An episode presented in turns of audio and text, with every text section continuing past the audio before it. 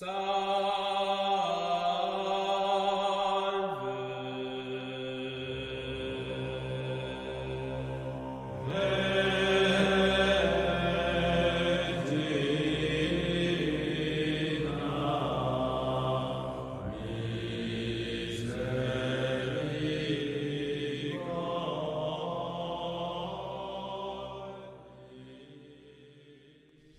Allez, bonsoir à tous. Merci d'être là, ceux qui sont ici en salle d'abord et ceux qui nous regardent et ceux qui nous regarderont. Bonsoir, bonjour, bon matin, enfin ce que vous voudrez, mais bienvenue, bienvenue au Carrefour de l'Horloge.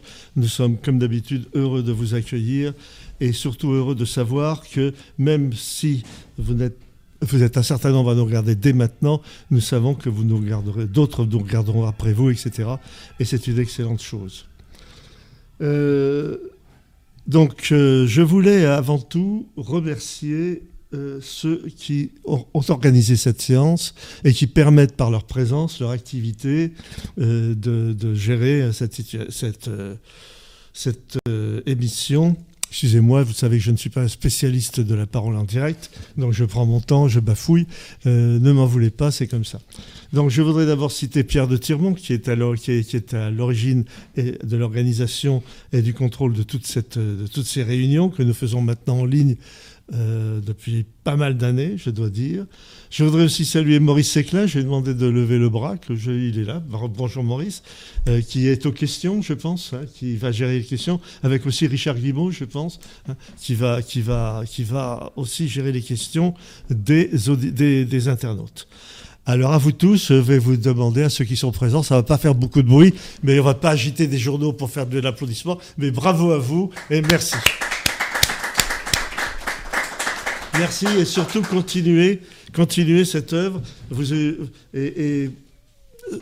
êtes, croyez-moi, vous faites œuvre utile et plus on avance dans le temps, plus on s'aperçoit qu'on a vraiment besoin de vous. Comme d'habitude, je vais faire les annonces de la paroisse. Ce soir, nous avons la chance d'avoir un grand universitaire, agrégé de philosophie, je vais en reparler, Yves Roucaute. Euh, mais avant, je voulais vous faire remarquer ma très belle cravate verte et, euh, et, je voudrais le, que, vous en soyez conscients. Aujourd'hui, nous allons parler d'écologie. Euh, avant cela, je voudrais vous rappeler que le... Attendez, je prends mon paplard. Où est-ce qu'il est, euh, Voilà, il est là. Que Sam, entrez messieurs, vous êtes les bienvenus. Ne parlez pas, installez-vous, en étant en ligne. Euh, je voudrais vous rappeler que samedi 29 octobre, retenez bien cette date, samedi 29 octobre à 18h, euh, Henri de Lesquin, que je salue d'ailleurs, s'il nous écoute, je ne sais pas s'il nous écoute ou s'il ne nous écoute pas, il est sous les cocotiers de la Réunion, mais peut-être prendra-t-il le temps de, regarder notre émission, euh, nous fera sa rencontre doctrinale et, importante sur les origines indo-européennes du christianisme. Donc euh, retenez cette date, le 29 octobre à 18h. 18, euh, c'est un samedi, ça n'est donc pas un jeudi. Et essayez de et suivez, suivez ça. Donc vous connaissez le principe de nos émissions, de nos rencontres du jeudi. Je vais euh, présenter l'orateur, faire un petit discours d'envoi, de, si je puis dire, d'annonce de cette réunion. Et ensuite, il aura 45 minutes pour vous exposer euh, le contenu de cet excellent ouvrage que je vous recommande tous, qui s'appelle L'obscurantisme vert, la véritable histoire de la condition humaine. Je me demande d'ailleurs si le sous-titre euh, n'est pas plus important que le titre lui-même. Et euh, je me demande s'il n'aurait pas dû inverser, mais ça, c'est lui l'auteur, je ne lui ferai pas la remarque. Je vous recommande cet ouvrage que vous trouverez aux éditions, aux éditions le Penseur, les éditions du Cerf, pour la modique somme de 24 euros, mais je vous le recommande en ces temps de, matraquage idéologique comme on n'en a pratiquement jamais subi, et Dieu sait si ça va continuer, euh, c'est un excellent médicament. C'est à prendre tous les soirs et, et à recommencer. N'hésitez pas, et ça ne donne pas mal à la tête, je vous assure, tellement c'est bien écrit. Je vais y revenir, je vais y revenir. Donc, Yves Roucotte, merci d'être venu ce soir près, de nous, d'avoir répondu très aimablement et immédiatement mon invitation. Je vous avais entendu sur une autre chaîne et j'avais trouvé qu'il fallait absolument que vous veniez au carrefour de l'horloge nous parler de l'écologie, de, de, ces nouveaux gourous qui veulent diriger notre monde, euh, qui veulent unifier notre planète sous leur, sous leur houlette. J'y reviendrai tout à l'heure. Nous avons déjà au carrefour de l'horloge parlé de l'écologie et, de, et, de, et, du climat et de, et de l'utopie de la détérioration climatique. Souvenez-vous que nous avions, euh, euh nous avions reçu, euh, il s'appelle déjà, Christian Gérondeau, qui nous avait fait un exposé brillant d'ailleurs sur, ce, sur cette question. Mais ce soir, nous recevons à la fois un philosophe, un politiste, Yves. Qui est Yves Roucaute Yves est d'abord un universitaire agrégé de philosophie, de sciences politiques, docteur d'État. C'est un professeur d'université et qui est l'auteur de très nombreux ouvrages. J'en ai cité quelques-uns dans mon envoi, mais je vous recommande d'aller sur euh, Wikipédia pour euh, retrouver la liste de ces ouvrages qu'il a fait seul ou avec d'autres, comme disaient nos confesseurs d'antan, et, vous trouverez des choses très intéressantes.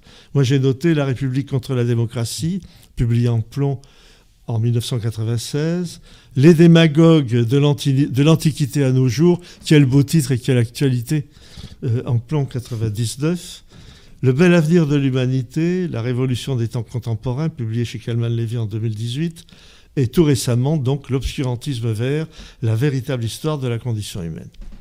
Yves Roucault a répondu immédiatement à mon premier, dès mon premier message, et d'entrée de jeu, je dois dire que euh, c'est le cas avec tous, mais comme d'habitude, quand je dis tous, c'est pas tous exactement la même façon. Les choses ont été immédiatement très, très simples, très directes et très, très, très naturelles, je dois dire. Et ça m'a frappé. D'ailleurs, je lui avais écrit. Je lui avais écrit, j'avais dit que sa réponse m'avait enchanté. Et donc, euh, et vous allez voir, je crois que c'est quelqu'un qui est très agréable à entendre et qui va nous parler donc de cette, de cette idée de sauver la planète, l'utopie de l'obscurantisme vert qui est le thème de notre rencontre du jeudi de ce soir. Yves Roucault, encore merci d'être venu. Et avant de vous passer la parole, je vais dire quelques mots sur ce que je pense de cette affaire. Alors, chers amis, c'est mon discours, il est préparé, encore une fois. Je ne suis pas un professionnel de l'audiovisuel et je dis ce que je pense, en tout cas. Quand vous avez été très sage, que vous avez bien suivi nos émissions précédentes et posé de bonnes questions, je vais, avant que notre invité, le professeur Yves Roucault, n'intervienne, vous raconter un conte de fées. Il était une fois, il n'y a pas si longtemps, et dans une galaxie proche de la nôtre, une planète qui était née parfaite. Parfaite en tout point, pour que vivent les animaux et les hommes en toute sécurité sur son sol. Et dans ses eaux. Son atmosphère, d'une pureté absolue, riche en oxygène, nourrissait les poumons des vertébrés et les branchies des poissons. Son climat, très équilibré, dès les premiers temps, allait de très chaud mais supportable à l'équateur, à très froid mais supportable, aux deux pôles. Partout, l'homme pouvait y vivre avec bien sûr les aménagements nécessaires. Dans les régions intermédiaires, toujours tempérées, les saisons se succédaient dès l'origine en phase régulière. L'hiver cédait la place au bon moment au printemps parfumé, qui annonçait au bon moment l'été fleuri, aux orages désirés, afin que l'automne nourricier délivre au bon moment les fruits de la terre, avant que celle-ci ne se repose l'hiver pour revivre avec le retour des jours. Cet équilibre parfait était conçu pour durer éternellement. Les hommes n'avaient qu'un devoir, être respectueux de leur environnement et de ne pas gaspiller les richesses qui leur étaient offertes. Mais voilà que ces hommes, qui avaient reçu en héritage ce paradis, ont adoré le Dieu du progrès. ont adoré le Dieu du progrès. Ce Dieu qui exigeait la croissance et la production toujours plus intenses. Ils ont inventé les machines qui consommaient des énergies fossiles Ils ont creusé la terre pour les trouver. Ils ont exploité sans vergogne les fleuves et les mers. Ils ont sans relâche inventé de nouvelles machines qui consommaient toujours plus d'énergie polluante. Ils ont fait un trou dans la couche d'ozone qui protégeait notre atmosphère. Ils n'ont eu de cesse de tarir les cours d'eau et de salir les océans à la recherche de toujours plus d'énergie, toujours plus de nourriture, toujours plus de vitesse et de confort inutiles et nuisibles. Alors, alors, sont arrivés les fléaux qu'ils ont eux-mêmes provoqués par leur stupide inconscience. D'abord le réchauffement climatique, monstrueux, qui assoiffe les terres, qui détruit les glaciers réserves d'eau, qui fait monter le niveau des mers et provoque des catastrophes colossales, qui accroît la pollution déjà insupportable. Et je ne vous dis pas de mensonge, c'est le GIEC qui l'affirme.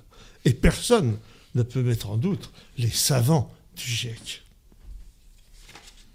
À cause de la folie des hommes, le CO2 maléfique éther qui tue qui, comme chacun sait, est un gaz à effet de serre, qui augmente le réchauffement, a augmenté de façon exponentielle, menaçant d'étouffer l'humanité tout entière. À cela s'ajoute la terrible diminution des sources d'énergie qui devrait accélérer la fin de notre monde si rien n'est fait. Mais c'est un conte de fées que je vous raconte. Et les fées existent. Elles s'appellent écologie et renouvelable. Ce sont de très jolis fées, aux grands yeux verts. Et elles ont eu pitié de l'humanité, de toute l'humanité, car elles savent que tous les hommes méritent la rédemption. Au moins ceux qui croient en elles et qui se soumettent à leurs bons conseils et leurs règles bienfaisantes. Elles vivent principalement en Occident, dans nos démocraties. Elles ont mis un coup de baguette magique sur nos sociétés de consommation, les transformant en hideux crapauds pustuleux. Nous sommes désormais sous leurs douces et gentilles houlettes, bien heureux de leurs attentions et des précautions qu'il nous faut prendre pour sauver la planète. Elles encouragent des attitudes responsables, par exemple dans les transports. Nous avons appris à aimer à nouveau la bicyclette, dans la recherche d'énergies renouvelables qui doivent remplacer les épouvantables énergies fossiles qui polluent notre bon air. Elles ont à cet effet fait pousser ces magnifiques éoliennes qui agrimentent nos champs et nos rivages. Elles nous protègent de la surconsommation de tout. Grâce à elles, nous nous régalons maintenant de steaks sans viande. Nous proscrivons les OGM. Nous surveillons nos consommations. Nous veillons à avoir des obsèques respectueuses de l'environnement, avec des croix en bois, dans des cimetières sans sépulture de pierre. Nous sommes attentifs aux êtres qui nous font l'honneur d'exister avec nous. Par exemple, elles nous ont appris à aimer les rats. Nous nous chauffons moins, nous venions à économiser toutes les sortes d'énergie, nous luttons avec elles pour construire un homme nouveau. Tiens, il me semble avoir déjà entendu cette expression, l'homme nouveau, peut-être au temps du communisme marxiste. Mais nous avons, grâce à leur affectueuse conduite, retrouvé le bon droit chemin, et nous fustigeons ceux qui ne reconnaissent pas leurs bienfaits. Que de bonheur pour l'humanité pécante, que d'espoir désormais permis en un retour à l'âge vert de la douceur de vivre. Mais il me semble qu'Yves ne semble pas aussi enthousiaste que moi, et que mon conte de fées commence peut-être à l'agacer. Il est peut-être temps que je lui passe la parole. Merci euh, de m'avoir invité. Et, oui, c'est assez, euh, assez, intéressant de, voir ce conte, au fond, qui est un peu euh, sous-jacent à, l'idéologie qu'on nous vend. Alors, vous avez commencé par dire quelque chose que, qui est marrant, parce que ça, recoupe un peu une interrogation que j'ai eue. C'est le titre de ce livre. Le titre de ce livre, effectivement, c'est L'obscurantisme vert, et le sous-titre, c'est La véritable histoire de la condition humaine. J'aurais pu appeler ça la véritable histoire de la condition humaine parce que c'est l'objet du livre. Mhm. C'est l'objet du livre. Je ne sais pas si ça aurait eu un, grand écho euh, dans, euh, dans les médias, dans la presse, etc. Pour dire les choses autrement, nous avons affaire à une vague idéologique sans précédent, sans doute depuis la chute du mur de Berlin. C'est une vague idéologique sans précédent. Euh, on peut expliquer pourquoi d'ailleurs elle est arrivée après la chute du mur de Berlin pour le dire en un mot, probablement, on a cru que, au fond, le communisme ayant été apparemment vaincu, enfin en tout cas sous cette dimension soviétique, eh bien, euh, on pouvait peut-être vaquer à nos occupations. Évidemment, c'était euh, une erreur parce qu'on a laissé, et je crois que c'est la clé, c'est pour ça que mon livre se termine en cinquième partie sur les questions de spiritualité, c'est qu'en fait, euh, l'humanité, elle a besoin de spiritualité, profondément. Et que, je pense que dans ce vide qui ont été laissés par ceux qui défendent le camp de la liberté, eh bien, je pense que dans ces vides, ah, on puisse se réengouffrer des forces qu'on croyait battues et de nouvelles forces encore.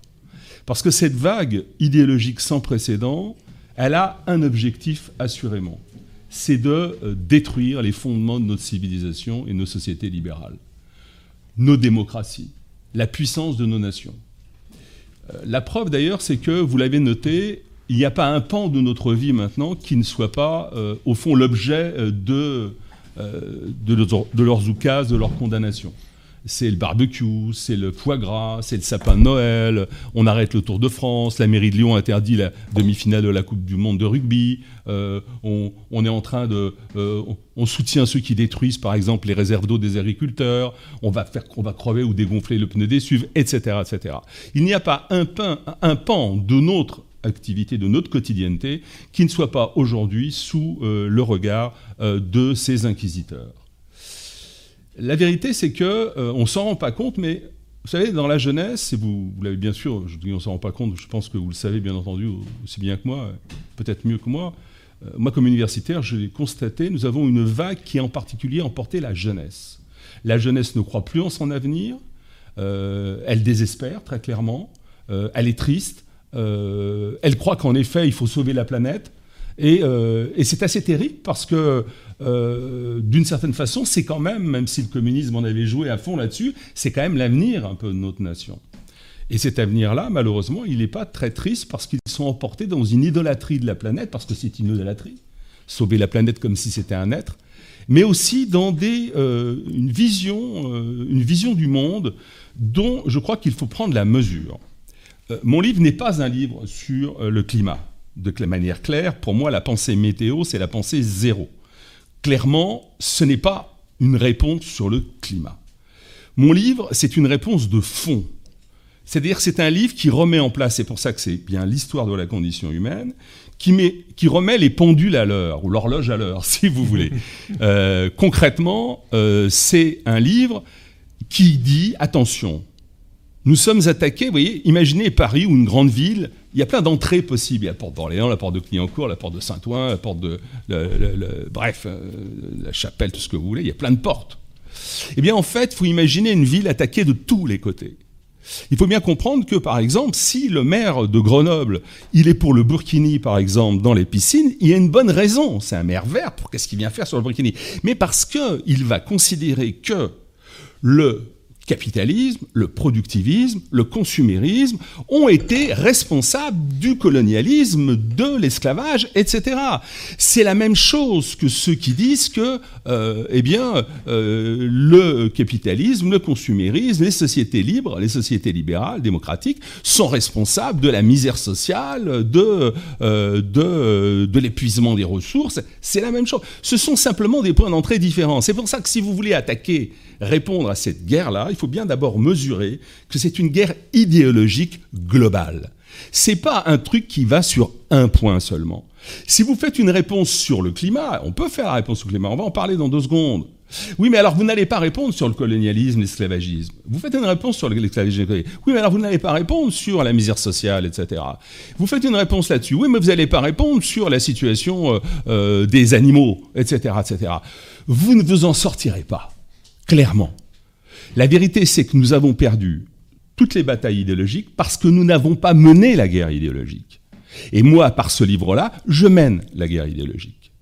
D'ailleurs, je suis très content de voir qu'il répond à quelque chose, puisque ça fait six mois maintenant que ce livre, qui a très peu de, retombées dans les médias, je ne suis pas invité dans les grands réseaux, etc., est, premier en vente des essais sur Amazon, donc depuis six mois. Parce que ça correspond à quelque chose. Si vous voulez, encore une fois, euh, si chacun se bat de son côté, le commerçant sur la climatisation, parce qu'on lui, on lui, on lui dit ah mais vous voulez plus de climatisation, etc. Ou celui qui voit ses étangs comme les étangs de l'Isère attaqués par les écologistes, etc. Vous n'y arriverez pas. Vous n'y arriverez pas. Les communistes avaient cette particularité, vous vous souvenez, de dire regardez la misère ouvrière. Et c'était vrai, il y avait de la misère ouvrière. Regardez la détresse des plus pauvres. Et c'est vrai, il y avait de la détresse. Ils disaient donc votez pour nous, soutenez notre idéologie totalitaire. Les écolos nous font la même chose. Regardez les pollutions. C'est vrai qu'il y a des pollutions. Regardez la misère. C'est vrai qu'il y a des gens misérables. Regardez euh, euh, les problèmes de, de racisme. C'est vrai que ça existe. Donc votez pour nous, votez pour notre idéologie totalitaire. Vous ne pouvez répondre à cette idéologie que par une réponse globale. Et mon livre, c'est une réponse globale. La première partie de ce livre, de manière claire et nette, elle détruit les fondements de cette alliance qu'il y a, parce que vous avez bien compris que c'était une alliance, c'est une armada, c'est pas pour rien que la NUPS, euh, que Mélenchon parle du fait de protéger la planète, euh, comme, euh, comme les, les, les gens d'Europe Écologie Les Verts ils se réunissent sur des bases communes, mais derrière, ce sont des cache-chèques de la volonté de détruire nos sociétés. Donc moi, qu'est-ce que je fais? Je mets en place une attaque globale, une réponse globale par rapport à cette attaque globale. Donc la première partie de ce livre, c'est de dire concrètement, arrêtez de nous raconter des fadaises. Le réchauffement climatique, c'est pas vrai qu'il a aujourd'hui été jamais vu, jamais supérieur à ce qu'il a été avant je fais l'histoire de 4,5 milliards d'années de la planète dans le détail, où je montre que depuis 4,5 milliards d'années, à l'exception, à l'exception de quelques passages momentanés, il a toujours fait plus chaud qu'aujourd'hui. De 4,5 milliards à 2,5 milliards d'années, il n'a jamais fait moins de 83 degrés centigrades. Il fait 15 degrés en moyenne aujourd'hui, ce qui est exceptionnellement bas. Les dinosaures qui, sont, qui ont été exterminés par un météorite il y a 66 millions d'années, vivaient avec 30, 30 degrés centigrades en moyenne. La Terre n'est pas morte, les dinosaures non plus ne sont pas morts de ça. Nos ancêtres, les hominines, les hominines, globalement, euh, ils apparaissent vers, vers 7 millions d'années, il y a 7 millions d'années. C'est nos ancêtres. Ils ne sont pas vraiment humains, ils sont préhumains, mais ils sont déjà là. Eux, ils naissent à peine naissent-ils, il y a 6 millions d'années, qui connaissent à leur tour 30 degrés centigrades en moyenne. C'est ce qu'on appelle la crise messénienne. Je saute les, les Arrivons à notre fameux euh, Jean Romo. D'abord, il faut savoir que la douce planète, c'est pas simplement, je vais finir sur le réchauffement tout à l'heure, puisque c'est la tarte à la crème de nos écologistes, de nos idéologues. Il faut savoir que la planète, c'est des séismes, c'est des volcans, euh, c'est des tsunamis. Et c'est pas d'aujourd'hui. Ces quantités de phénomènes, qui ont détruit le vivant. Sachez qu'avant l'arrivée de l'humanité, avant les hominines, 99,9% du vivant a été exterminé sur cette planète. Il y a eu des périodes monstrueuses de glaciation totale de la planète, trois en particulier, et des périodes de réchauffement monstrueux aussi. C'est important de le savoir. Avant même les humains. Les humains arrivent. Allez, j'en reviens à mon Jean Romo. Mon Jean Romo, c'est 2,8 millions d'années. Vous voyez, entre parenthèses, prendre sa date de naissance comme critère du climat, euh, c'est quand même un peu léger scientifiquement. Il y a 2,8 millions d'années, donc on a notre genre Homo qui naît.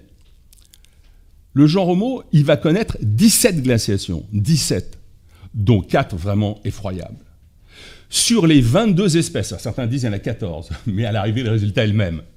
Sur les 22 espèces du genre Homo, une seule a survécu. Toutes les autres ont été exterminées sur la planète toutes, je donne hein, les exemples concrets, euh, les preuves de tout ça, évidemment. Notre genre homo, notre espèce, donc on appelle parfois Homo sapiens, je n'aime pas l'expression, homme moderne, je préfère. notre espèce, elle, a, elle est apparue sous sa forme euh, à peu près actuelle, parce qu'en fait, il y a des modifications génétiques tout le temps, tout le temps, à chaque génération. Sous sa forme morphologique globale, elle est apparue à peu près il y a 300 000 ans. Notre euh, espèce, par exemple, lors de la dernière glaciation, la dernière glaciation, elle ne s'est pas terminée il y a longtemps. On va me dire, 12 000 ans, ça fait beaucoup. Oui, ça fait beaucoup pour nous, à l'échelle de notre, notre âge de naissance, de notre date de naissance. Mais à l'échelle de l'humanité et à l'échelle de la planète, c'est rien du tout. Euh, c'est une seconde. Il y a 12 000 ans, ils sont sortis de la dernière glaciation. Lors de la dernière glaciation, il y avait des glaces jusqu'à 2 km sur l'actuel Toronto, jusqu'à 1 km 500 sur l'actuel New York. Vous allez à Central Park, vous verrez, il y a encore les stries déglacées, sur les rochers. Voilà ce qu'était la condition humaine. La condition humaine, c'était de lutter contre le chaud, le froid, euh, essayer d'éviter les volcans, etc. D'où d'ailleurs le nomadisme de nos ancêtres. Ils essayaient de se sauver, tout simplement, de sauver leur peau. Alors, il y a 12 000 ans, puisqu'on est dans les histoires, moi c'est une histoire vraie, il y a 12 000 ans, il y a un grand réchauffement, que les écologiques ne connaissent pas visiblement, ce qui a produit ce qu'on appelle le déluge, qu'on trouve dans toutes les civilisations, dans toutes les mythologies, on a cette idée de déluge. On le trouve à Sumer, on le trouve chez les Indiens, on le trouve évidemment dans la Bible, on a cette idée de déluge, qui est une idée réelle, parce que la température a monté violemment, avec d'ailleurs des, désastres, euh, certaines tribus, euh, chemin faisant. Et alors, profitant de ce réchauffement, des tribus d'Anatolie sont descendues sur le Gange, l'Euphrate, et un peu, plus tard sur le Nil, et se sont sédentarisées. C'est un truc extraordinaire, formidable. Elles ont créé des civilisations. La civilisation brillante comme celle de Sumer qui a inventé l'écriture. Et vous allez me dire, bon, alors maintenant c'est super, on est dans une situation où la neige, enfin Gaïa, la planète, est douce et sympa, etc. Ouais. Les câlins de, Gaïa la planète ont continué. Je vous donne un seul exemple, je pourrais vous en donner plein, dans le livre il y en a plein, hein, parce qu'encore une fois je trace cette histoire pas à pas de cette condition humaine. En 4000, il y a, il y a 4200 ans, cette fameuse euh, civilisation de Sumer, formidable, elle a inventé l'écriture, une civilisation géniale avec des dieux, des machins, qu'on retrouve d'ailleurs, une influence qu'on retrouve d'ailleurs dans d'autres euh, cultures, y compris la nôtre. Cette civilisation de Sumer, elle a été bouffée, parce que le colonialisme, l'esclavage, etc., c'est pas nous qui l'avons inventé. Je raconte, c'est plus tard dans le livre, euh, quatrième partie, je raconte toute l'histoire de l'esclavagisme aussi, euh, pour montrer que euh, si l'Occident est responsable de quelque chose, c'est pas de l'esclavage. Toutes les civilisations étaient esclavagistes, sans exception, y compris en Afrique. Les grands empires africains étaient esclavagistes. En Asie, l'empire de Chine, ils étaient tous esclavagistes. Excusez-moi, mais je vais être cynique. Euh, la particularité de l'Occident, c'est pas l'esclavagisme. C'est qu'ils ont, pour la première fois, les gens d'Occident, aboli, décidé l'abolition universelle de l'esclavage. C'est ça qui est absolument monstrueux, qui est formidable, qui est un phénomène incroyable. C'est pas l'esclavage. L'esclavage, encore une fois, c'est une horreur. C'est une horreur. On n'a pas le droit de mettre des humains en esclavage. Évidemment, mais je reviens à mon histoire de, d'Akkad. Donc on a, on est, il y a 4200 ans, euh, on est à Sumer, on est à Akkad. Donc l'empire d'Akkad, il bouffe l'empire de Sumer, colonise. Il y a des esclaves aussi à Sumer, bien entendu, comme il y a des esclaves à Akkad. Les Akkadiens, tous exterminés, exterminés la civilisation d'Akkad par la sécheresse, par une chaleur épouvantable, en même temps que la sixième dynastie égyptienne, que la civilisation de Langzhou en Chine, que la civilisation de l'Indus dans l'Inde actuelle, exterminés par les chaleurs. Les chaleurs jamais vues par nos écologistes. Je les appelle les petits bonhommes verts parce que je m'amuse dans le livre à les appeler de temps en temps ainsi, parce que je me dis, mais ils doivent venir d'une autre planète que la nôtre, parce que sur la nôtre, leur histoire, ça n'existe pas, ça n'a jamais existé. Allez, je saute allègrement les siècles, parce qu'on me dit, oui, mais c'est trop loin ça. Ah bon, c'est trop loin. Sur 4,5 milliards d'années, il y a 4200 ans, c'est trop loin. D'accord. Vous voulez plus proche de nous, le Moyen-Âge. Ça vous dit quelque chose, le Moyen-Âge Vous l'avez étudié, le Moyen-Âge, peut-être? Il y a plein de gens sympas au Moyen-Âge, hein. il y a plein d'athéroïciens, on fait des cathédrales, on fait plein de trucs au Moyen-Âge. Vous l'avez étudié un petit peu? Le Moyen-Âge, la montée des chaleurs est telle que euh, les Vikings installent deux colonies au Groenland, des colonies de moyenne importance, 2, 3 000, 4 000 habitants, mais importantes pour l'époque. Et euh, leurs animaux broutent. Euh, alors il y a encore de la neige parce que c'est pas un réchauffement monstrueux. Il y a encore de la neige sur les hauteurs, des glaces, mais mais mais mais c'est vert, c'est vert au sol du côté du côté du Danemark, etc. D'ailleurs c'est pour ça qu'on appelle ça Groenland de Groen, qui veut dire vert. Parce que justement, les Vikings ont été étonnés de trouver, euh, de, trouver de la verdure là. Avant, il n'y en avait pas, il y avait les glaces. Oui, mais pas de bol. 1250, euh, trois siècles après, un peu moins de trois siècles après, boum, la Gaïa varie, bien folle qui s'y et hop, on retourne sur une période froide. Et hop, les glaces reviennent. Et hop, les Vikings doivent quitter, euh, doivent quitter cette zone verte. Je précise d'ailleurs que durant le Moyen Âge, il y avait des vignes dans le nord de l'Europe. On faisait du vin dans le nord de l'Europe, dans les pays nordiques actuels. Aujourd'hui, on fait évidemment plus de vin. Parce que variation climatique. Parce que ce que je voudrais vous dire, et on va quand même continuer jusqu'à aujourd'hui, ce que je voudrais vous dire, c'est que ce que le Moyen Âge prouve, ce que la Renaissance prouve, c'est que il n'y a pas de dérèglement climatique. Parce que pour qu'il y ait un dérèglement climatique, il faudrait qu'il y ait un règlement climatique. Or, il n'y en a pas. Les variations de la planète sont la loi commune je, finis, on va revenir sur ces dérèglements, parce qu'encore une fois, le climat, c'est la pensée zéro, hein. c'est la pensée météo qu'on nous balance dans la tête pour essayer de, euh, de nous asservir, pour essayer de contrôler nos vies quotidiennes.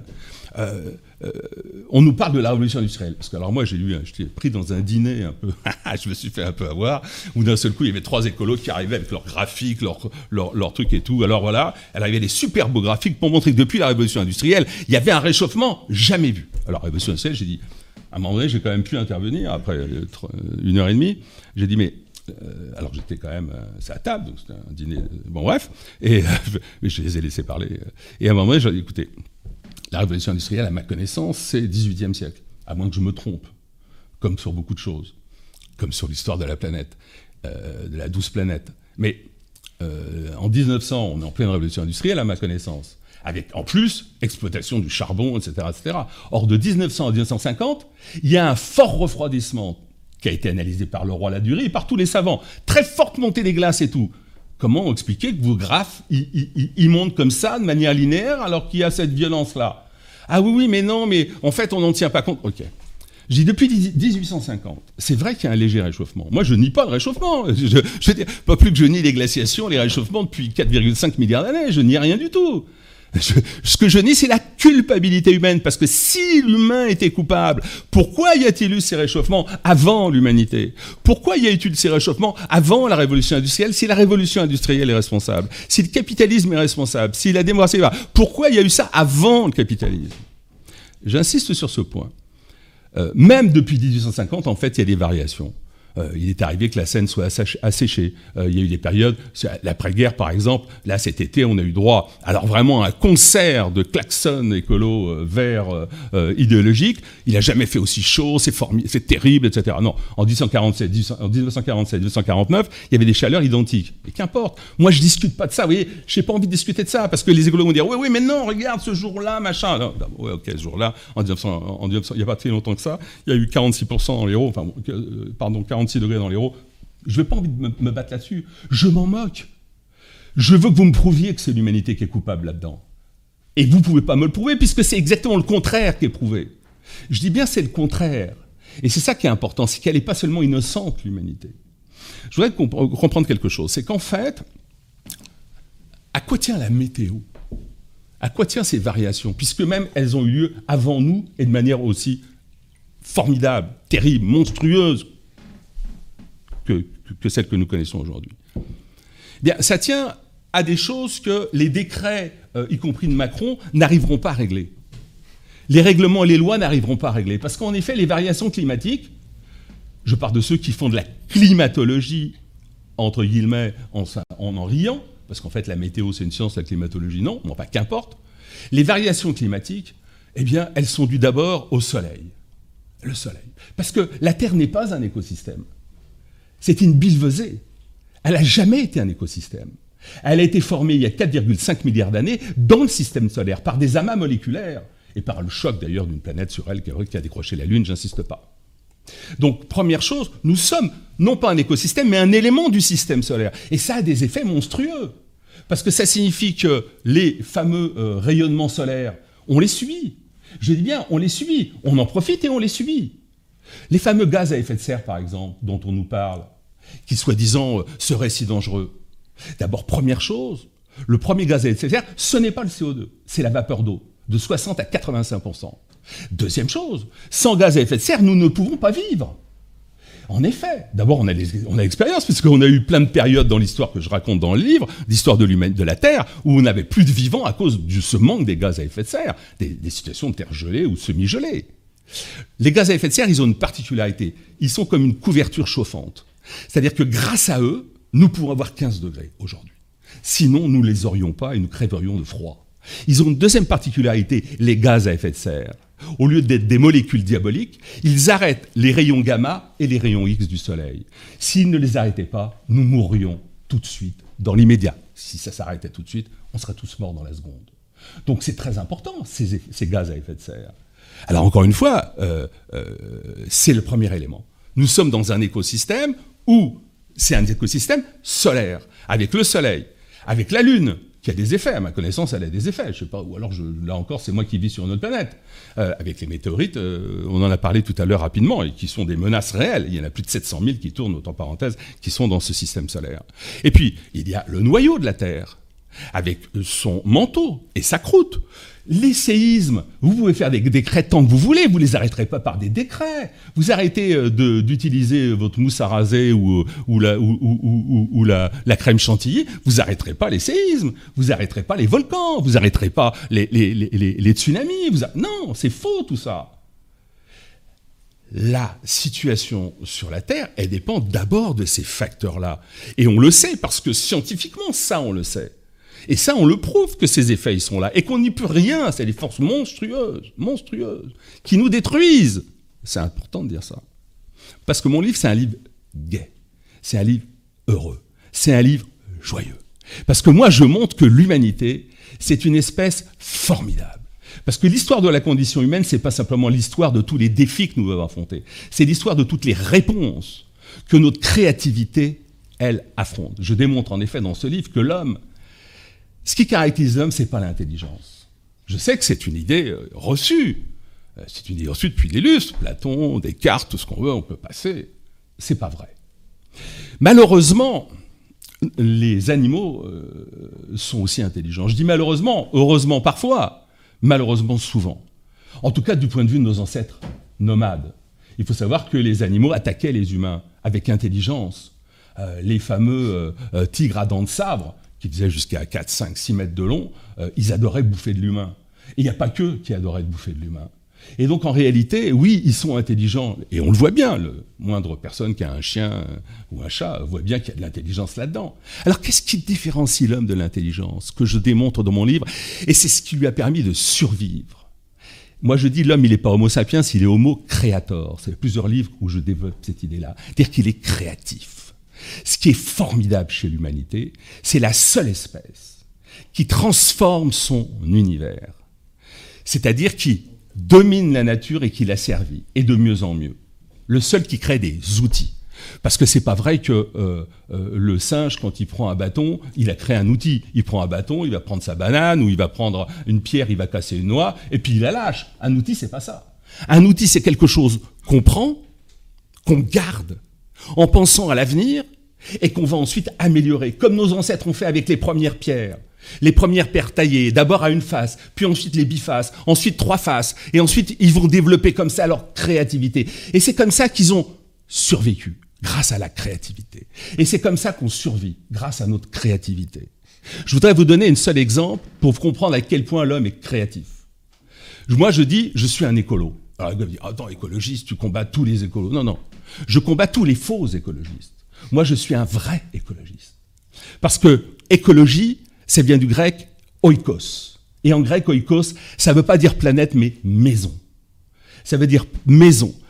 On le trouve d'ailleurs dans le mot économie, oikos, nomos, la maison.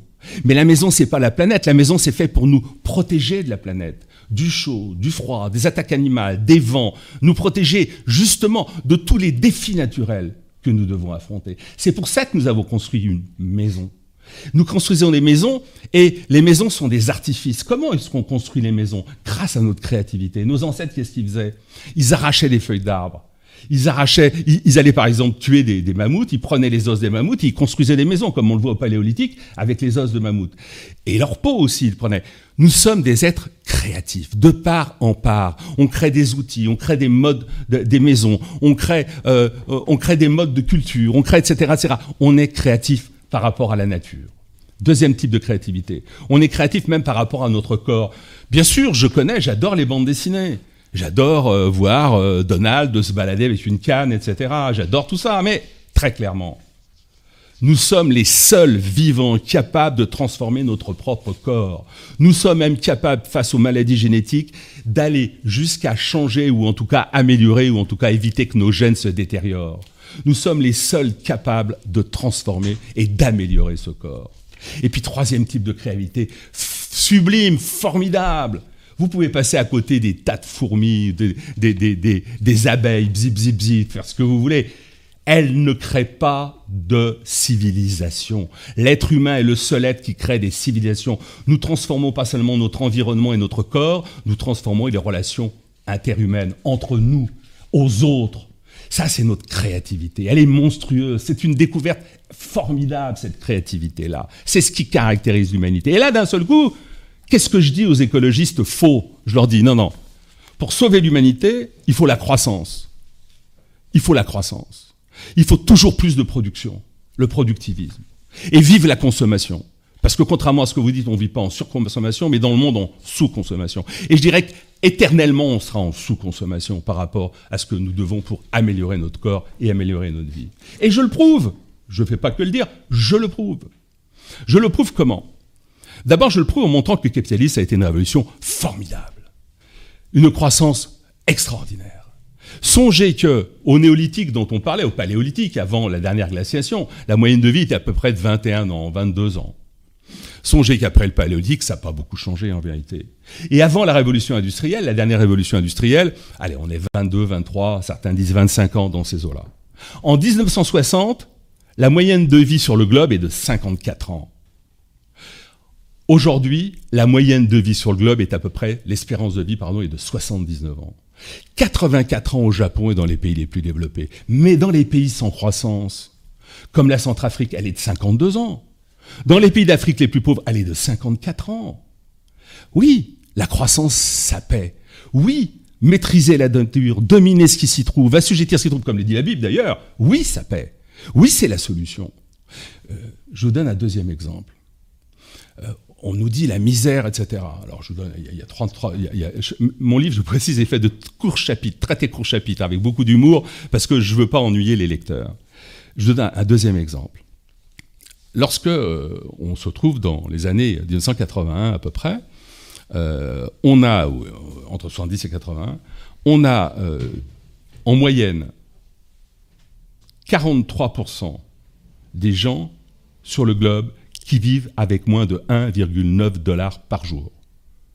Il n'y a pas longtemps, il y a 30 ans. Aujourd'hui, il y en a moins de 8%. Deuxième exemple il y avait à peu près 36% de la population qui était en situation de famine ou de malnutrition. Aujourd'hui, il y en a 8% à peu près. La croissance, ça paye. La production, ça paye. Vous voulez sauver la planète? Moi, je veux sauver l'humanité. Moi, je dis que sauver l'humanité, ça veut dire jouer sur la créativité et donc sur la croissance. C'est ça la clé. Alors on va me dire, oui, mais alors, il y a des pollutions et tout. Et c'est là, c'est là que je sors mon arme atomique, la créativité. Oui, il y a des pollutions. Parce que l'humanité, c'est pas des anges. Vous, vous voulez pas être des anges, vous faites les bêtes, pour reprendre Pascal. Nous sommes ni des anges ni des bêtes. Donc, on avance en tâtonnant et on se trompe. Il nous arrive de nous tromper. Il y a certaines de notre créativité qui a des effets pervers. On veut améliorer l'histoire, la condition humaine, et parfois on l'améliore pas. C'est comme ça. Parce qu'on avance par essai-erreur, par tâtonnement. Seulement à l'arrivée, à l'arrivée, eh bien, il y a les chiffres que je vous ai donnés tout à l'heure. Exemple, les pollutions. On nous dit le CO2, ça pollue. Bon. Le CO2, depuis 541 millions d'années, alors on va me dire 541 millions d'années, oui, bah, bah oui, c'est les premiers animaux marins. Depuis 541 millions d'années, il a toujours été 7 à 8 à 17 fois plus élevé qu'aujourd'hui. 8 à 17 fois plus élevé qu'aujourd'hui. Les dinosaures vivaient avec 3000 à 4000 ppm. Alors 3000, 4000 ppm. ppm, vous savez, on vous dit qu'aujourd'hui il y en a 415, alors ça fait peur. 415 ppm. 415 millions, c'est sympa, c'est beaucoup. Mais 415 ppm, ça veut dire 0,0415%. Voilà ce que ça veut dire. 0,415, 0,0415%. Il a toujours été plus élevé que je dis. Même parfois, globalement, globalement, on va voir quelques exceptions. Globalement, même parfois, durant certaines glaciations. Ah bon Il n'y a pas de relation entre le réchauffement et la glaciation Non, je vous expliquais tout à l'heure d'où venait le réchauffement. Bien sûr, le CO2 peut participer à la couverture chauffante. Et il y en a trop, ça peut chauffer un peu. Je ne dis pas le contraire. Oui, c'est vrai. Bien sûr, nous humains, quand on respire déjà, on crée du CO2, donc on crée du réchauffement. Oui, c'est vrai. 15 degrés centigrades aujourd'hui. Un taux de CO2 de 415. Où est le danger? Scientifiquement, pour l'humain, puisque moi, encore une fois, il n'y a que l'humain qui m'intéresse. Pour l'humain, sous 5000, 6000 ppm, zéro danger. Zéro. Euh, les dinosaures, ils avaient 3000 à 4000 ppm. Hein, encore une fois, donc 12, 13, 14 fois plus qu'aujourd'hui. Oh, zéro danger. On a fait des expériences même en sous-marin, avec un peu plus de ppm, commencer à avoir des dangers autour de, de 8000, 9000. Donc si vous voulez, on, a, on peut avoir des dangers à un certain taux. C'est dangereux donc à un certain taux le, CO2 évidemment. Vous êtes euh, chez vous, euh, vous mettez le feu de bois, euh, vous aérez pas, vous avez le dioxyde de carbone, vous avez vous avez la possibilité d'avoir d'avoir des, des, problèmes de société, de, de santé. Oui, mais ce qui est génial avec la créativité humaine, c'est que non seulement c'est pas dangereux, mais le CO2 est une source de richesse.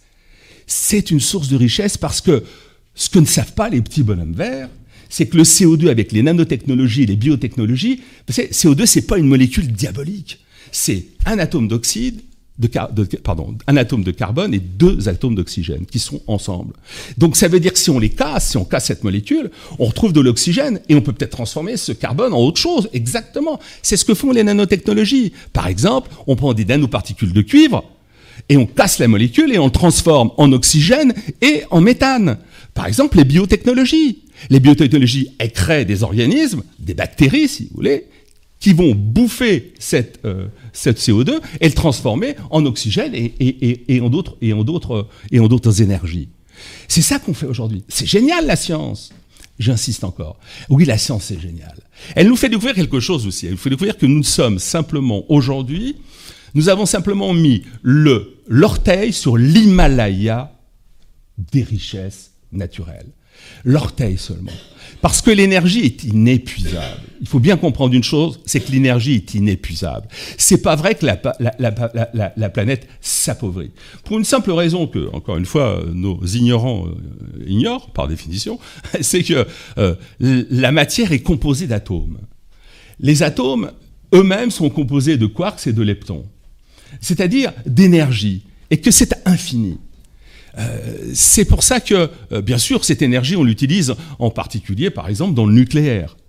Euh, je précise que une centrale nucléaire de 450 MW est l'équivalent de 10 000 éoliennes. Un moteur nucléaire équivalent de 10 000 éoliennes.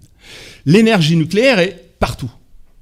Les nanotechnologies, par exemple, elles utilisent les atomes pour construire des matériaux qui n'existent pas dans la nature. Les nanotechnologies, elles ont une particularité, elles le font sans pollution, sans déchets.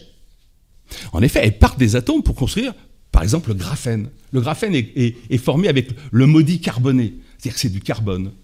Et c'est des couches minuscules de carbone qu'on met les unes sur les autres. Et on crée du graphène, qui, est utilisé dans les avions, qui est utilisé dans plein de matériaux, qui est 7, euh, 8 fois plus solide que l'acier, qui est beaucoup plus léger, qui est pratique, qui est modulable. C'est la créativité humaine. L'énergie est infinie. Je prends l'exemple de l'hydrogène. J'adore l'exemple de l'hydrogène. L'hydrogène, c'est la principale ressource dans l'univers. Il y en a partout. Il n'est pas toujours facile à prendre parce qu'il est rarement tout seul. Il est euh, accompagné d'autres copains euh, atomiques. Par exemple, dans l'eau, là, euh, il y a de l'hydrogène et de l'oxygène ensemble. Ça donne H2O. deux molécules d'hydrogène une molécule d'oxygène. Ça donne de l'eau. Oui, mais on peut la casser, cette molécule. Et prendre l'oxygène et prendre l'hydrogène et transformer et faire de l'hydrogène une fantastique, euh, une fantastique source d'énergie. Alors les écolos, de temps en temps, il y a quelques-uns qui connaissent, qui ne comprennent pas grand-chose au film et qui me disent ouais ouais l'hydrogène ça c'est bien parce que ça évite le charbon. Non non attendez. Euh, donc ça évite les gaz à effet de serre. Je dis non non non. L'hydrogène ça produit de la vapeur d'eau. Or la vapeur d'eau c'est le principal gaz à effet de serre. Donc vous inquiétez pas, ça produit aussi du gaz à effet de serre. Mais ne vous inquiétez pas parce que vu le taux de, de gaz à effet de serre, ça n'a aucune importance. On s'en moque. Vous pouvez en prendre tant que vous voulez. Il n'y a pas de problème. Vous êtes pour l'hydrogène Tant mieux. Soyez aussi pour le nucléaire. Soyez aussi pour les autres énergies alternatives. Les vraies énergies alternatives, c'est le nucléaire, c'est l'atome, c'est celle que nous donnent les, les nanotechnologies, les biotech, etc. Ils me disent les pollutions, les pollutions qui Oui, oui. Les biotech, on crée par exemple des bactéries, ah, je ne vous embête pas euh, sur les noms des bactéries, etc., qui vont bouffer par exemple les nappes de pétrole dans la mer. Elles ne font pas que le bouffer. Elle le transforme en oxygène et elle transforme en nourriture pour les poissons. C'est super ça. Ça permet d'alimenter les bestiaux dans la, dans, la mer. Et j'en passe, et j'en passe, et j'en passe.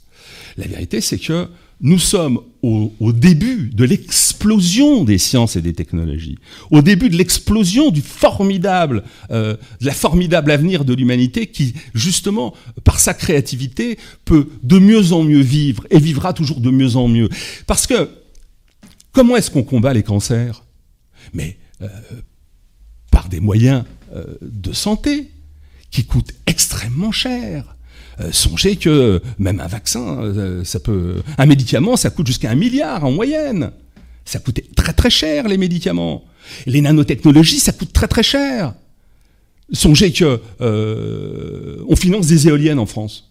Ouais, bravo, on finance des éoliennes. Les biotech, on a en termes de capitalisation mondiale 0,9% de la capitalisation mondiale des biotech. On est au 13e rang mondial. Et on va financer des éoliennes Mais non, finançons les biotech. Vous voulez euh, abattre les pollutions Financez les biotech. Vous voulez euh, construire des matériaux solides Financez les nanotech. C'est de ce côté-là qu'il faut aller. C'est du côté des technologies, des sciences, du savoir. Avancer, moi j'appelle ça le progrès. Moi je moi, pas peur du progrès. Je vois pas pourquoi l'extrême gauche ou la gauche aurait le monopole du progrès. Le progrès, ça veut dire aller de mieux en mieux, aller, aller, aller du côté, du côté de l'expansion de l'humanité, de la puissance de l'humanité. Moi je suis pour. Je suis pour ça, il n'y a pas de problème avec ça. Je défends le progrès, moi, des sciences et des techniques, le progrès de l'humanité, le progrès de la liberté, je défends. Et je trouve ça bien. Euh, je ne vais pas vous embêter trop longtemps, parce que j'ai peur qu'on commence à être euh, un peu euh, hors, time. non, c'est bon Non, c'est super. Donc j'en continue un petit peu. la, la, puissance de créativité de l'humanité, elle est telle, elle est tellement extraordinaire, que non seulement on va créer des médicaments, etc., etc., mais que grâce à la croissance, on travaille au fond sur plusieurs tableaux à la fois. D'une part, on améliore l'hygiène. D'autre part, on permet à des populations les plus pauvres d'avoir des accès euh, aux sciences. après, il y a des obstacles sur lesquels on peut réfléchir, et, aux médicaments et à la santé. Et on permet bien entendu aux technologies de se développer pour nous permettre d'attaquer euh, les cancers, d'attaquer euh, les maladies génétiques, d'attaquer, regardez le CRISPR-Cas9 par exemple, c'est-à-dire les fameux ciseaux qui nous permettent d'avancer, notamment sur les maladies génétiques, et qui permettront d'aller encore plus loin, puisqu'une Française est prix Nobel, sauf qu'elle a fait la plupart de ses études, une fois qu'elle a fait la France, elle est partie aux États-Unis, et ensuite maintenant est, malheureusement euh, en, Allemagne, bon, à l'Institut Max Planck. Qu'importe, ça c'est un gros problème français, mais si vous voulez, on peut en parler, ce problème français. Et, euh, donc, formidable expansion, euh, croissance des sciences et des technologies qui permettent d'améliorer, d'améliorer nos vies. J'ajoute un point qui me paraît extrêmement important. C'est que les écologistes, les faux écolos, euh, prétendent que euh, l'industrie aurait produit des maladies, etc., jamais vues, etc. C'est vrai que, indéniablement, encore une fois, il y a des effets pervers euh, de, nos, sciences et de nos avancées. Il est clair que quand on faisait travailler le charbon par des, mineurs au début du siècle, et même il n'y a pas si longtemps que ça, il y avait des maladies graves, c'est évident. oui, c'est vrai. Mais les cancers, ça date pas d'aujourd'hui je prouve dans mon livre, je rappelle, je donne les, à partir de des, sites archéologiques, etc., que les cancers, ils existent depuis plus d'un million d'années pour les humains. Les maladies comme la coqueluche, la syphilis, etc., ils existent depuis plus d'un million d'années. Euh, on a trouvé des cancers des os, alors cancer évidemment euh, des intestins et tout, on ne peut pas trouver après un million d'années ou 600 000 ans. Mais on a, même les preuves du cancer du cerveau, grâce aux traces que ça avait laissées sur, sur des crânes, euh, qui existaient il y a plus de 400 000 ans. Donc on n'a pas inventé ça. À l'inverse, ce qu'on invente, c'est la possibilité d'aller traquer ces maladies. Euh, parce qu'encore une fois, là aussi, il y a une autre chose, c'est que vous comprenez bien qu'à partir du moment il y a un âge moyen de vie de 79 ans, 80 ans, euh, un peu plus pour les femmes, un peu moins pour les hommes, euh, peu de choses près, eh bien, il est évident qu'il y a de nouvelles maladies qui, qui naissent. Oui, mais la solution, c'est pas arrêter la croissance. C'est au contraire encore plus de croissance pour financer les sciences. Parce que comment vous financez les sciences autrement? Comment vous financez la recherche? Comment vous financez le bien-être? Euh, Dans ce livre, euh, je vous l'ai dit tout à l'heure, euh, il y a une autre particularité, c'est qu'on est attaqué sur tous les fronts, donc je réponds sur tous les fronts. Là, je ne peux pas vous développer sur tous les fronts. Mais il y a un front qui m'a toujours particulièrement sidéré, c'est le fameux front colonialisme, impérialisme, etc. Euh, comme je disais tout à l'heure, l'impérialisme est une règle. Moi, ce que je constate, c'est bien sûr, il y a le conflit en Ukraine aujourd'hui, d'accord Mais enfin, globalement, sur le globe, il y a de moins en moins de conflits. Il y a de moins en moins de conflits. La vérité, c'est que la coopération, euh, la vérité, c'est que euh, l'entente des nations, parfois malheureusement euh, en détruisant leur identité, et ça c'est un autre problème, malheureusement, donc aussi, parce qu'il y a toujours des aspects négatifs dans les choses, on peut toujours les gratter, les aspects négatifs, il y en a, mais n'empêche que globalement, il y a quand même sur le globe de moins en moins de conflits. Et moi je suis persuadé, grâce à la science, grâce aux technologies, il y a une élévation aussi de la conscience humaine il y a une élévation du goût de la liberté. Moi, par exemple, j'explique que la créativité est dans notre nature. Ça veut dire quoi? Ça veut dire que euh, nous sommes euh, créateurs, femmes et hommes. Donc ça veut dire que tous les pays qui empêchent la créativité des femmes, par exemple, euh, sont des pays qui sont en réalité en retard par rapport à ce qu'ils vont être obligés d'admettre, c'est-à-dire et, qui vont faire, ne serait-ce qu'à cause de la concurrence, c'est mettre les femmes en position d'être créatrices aussi. De la même façon qu'on serait obligé sans doute de repenser l'école, l'éducation, etc. Parce que euh, les enfants, eux aussi, euh, leur créativité, euh, eh bien, il faut le dire, très souvent, elle est sinon cassée, elle est souvent cassée d'ailleurs, freinée, quadrillée, etc. Au lieu d'être propulsée, au lieu d'être libérée, au lieu d'aller de plus en plus loin.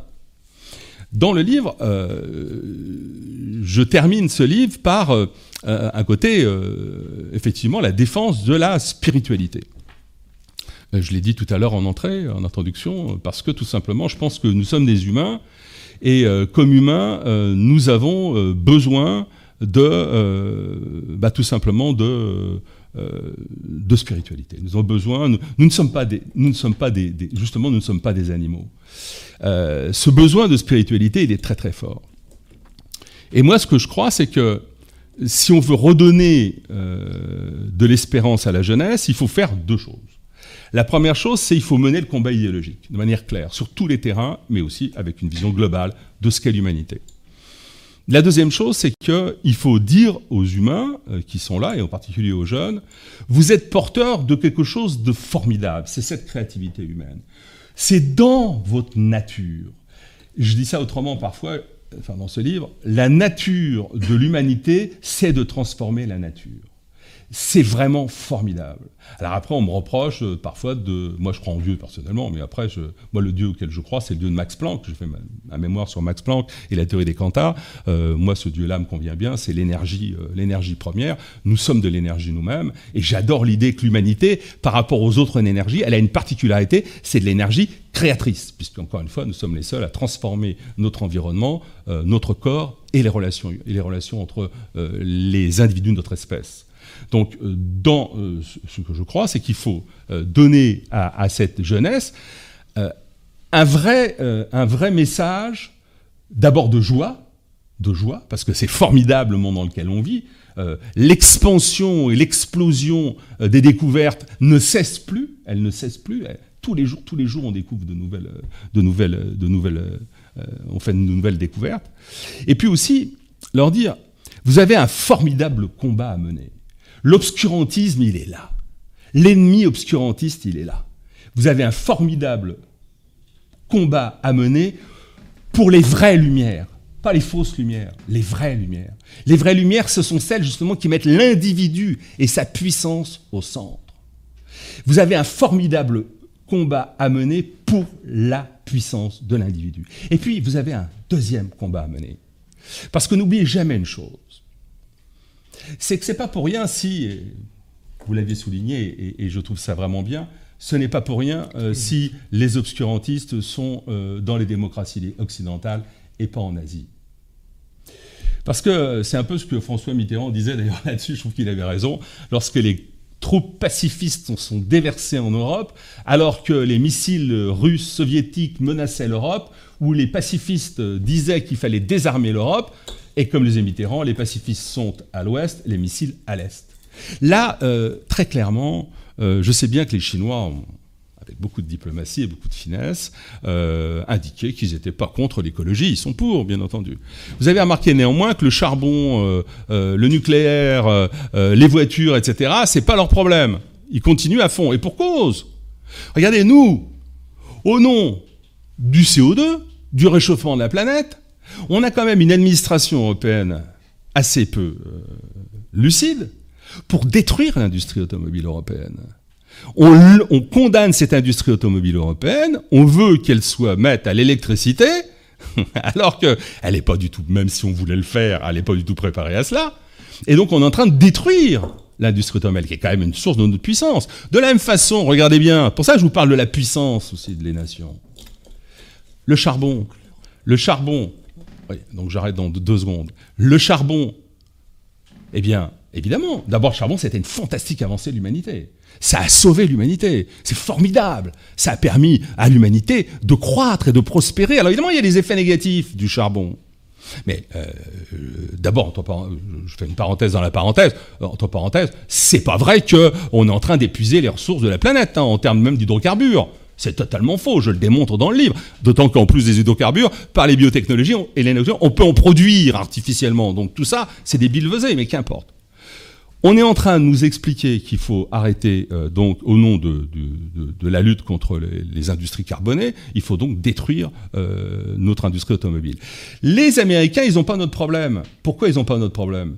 Parce que les Américains, disent, ils disent oui si vous voulez. Mais comme Washington n'a pas tellement de pouvoir aux États-Unis, les industries continuent à fonctionner. On n'a pas décidé d'arrêter la voiture thermique, et il va y avoir une transition entre la voiture thermique, elle va, durer, probablement, euh, probablement très longtemps encore. La vérité, elle est quoi? Elle est que ceux qui attaquent la croissance, il faut bien comprendre une chose, c'est qu'ils attaquent la puissance de nos nations. C'est que ce sont, c'est la cinquième colonne aujourd'hui. Ils sont en train de saboter la France. Ils sont en train de saboter cette grande nation qui était à la tête notamment du nucléaire, quand on pense à tout Fessenheim qui a arrêté, quand on pense à toutes ces centrales nucléaires qui ont été gelées alors qu'on est en train d'essayer de refaire les marées.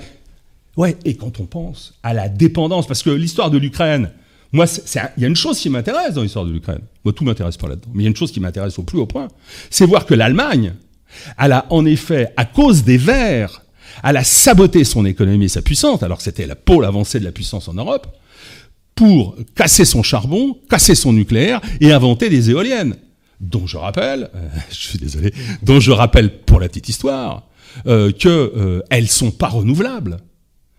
Le vent est renouvelable. Mais pas l'éolienne, pas plus que le moulin à vent. On nous dit de l'énergie renouvelable. Attendez, attendez, quoi vous me parlez? Le vent est renouvelable, d'accord, mais le, moulin à vent, lui, il l'est pas. L'éolienne, le maximum de vie éolienne, c'est 20 ans. Et encore, quand ça fonctionne.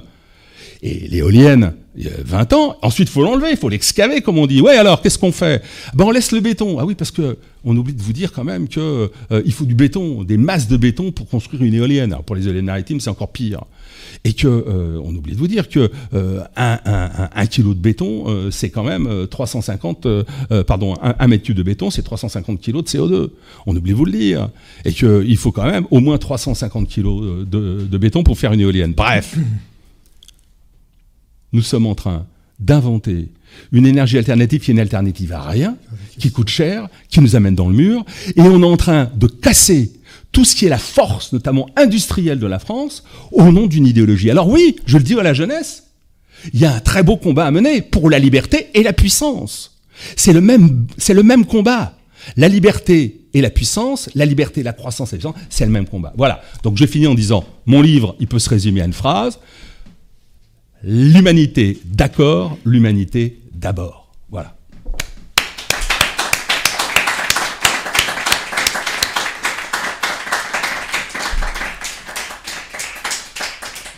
Yves Roucaute, vous avez professé votre foi à l'énergie. J'ai une chose. Vous m'avez tendu la, perche, je suis obligé de répondre. Que la force soit avec vous. Euh, petite anecdote. Je ne sais pas si vous en avez entendu parler, mais il semblerait qu'en dès 1956, euh, certains physiciens de la NASA avaient signalé des modifications de l'orbite terrestre. Et ils avaient déduit que ces modifications de l'orbite terrestre pouvaient avoir des conséquences justement sur l'équilibre climatologique et, de, la planète. Je, je, pense qu'il faut prendre également en compte cette donnée, qui n'est qu'une donnée scientifique. Non, non, mais en plus c'est la vérité, et c'est pas d'aujourd'hui, malheureusement. Enfin, c'est pas, c'est, pas ni malheureusement ni heureusement, c'est comme ça. Y compris d'ailleurs la Lune, qui entre parenthèses s'éloigne doucement euh, de la Terre. Pas beaucoup, mais doucement, euh, elle s'éloigne de la Terre. enfin, euh, à l'échelle d'une dizaine de vies, d'une centaine de vies, on verra pas la différence. Plus grave, ce qui pourrait arriver si une glaciation arrive, puisque je vous rappelle qu'on est dans une période qu'on appelle l'Holocène là aussi c'est scientifique, c'est-à-dire que depuis 12 000 ans, comme donc je l'ai dit tout à l'heure, nous sommes dans cette période qui est une période de réchauffement, euh, qui n'est pas terrible puisque, encore une fois, on a 15 degrés, alors qu'il y a eu 30 à d'autres périodes, mais qui est réelle. et le problème qu'on a, c'est que, je disais tout à l'heure, il n'y a pas de règle. Il y a quand même une petite règle. Il y a, une sorte de loi qui arrive depuis 2,8 millions d'années. C'est des périodes de glaciation longues et des périodes de réchauffement courtes.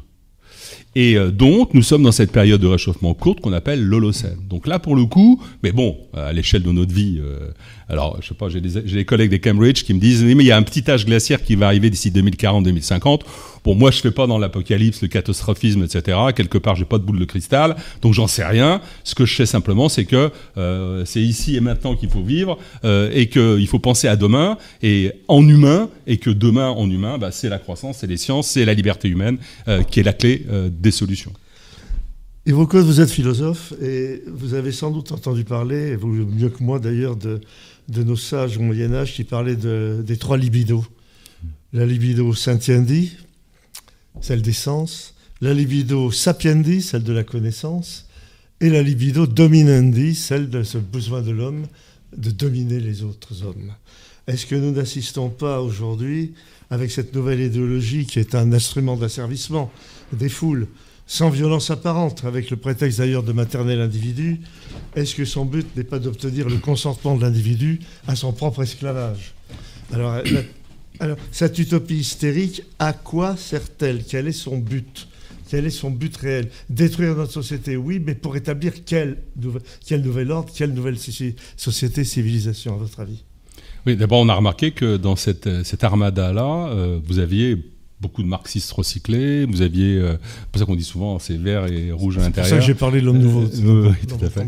Et donc, effectivement, c'est, c'est, euh, il est clair qu'on a une alliance ici de beaucoup de forces qui, qui détestent ce monde de liberté, en tout cas tendanciellement ce monde de liberté.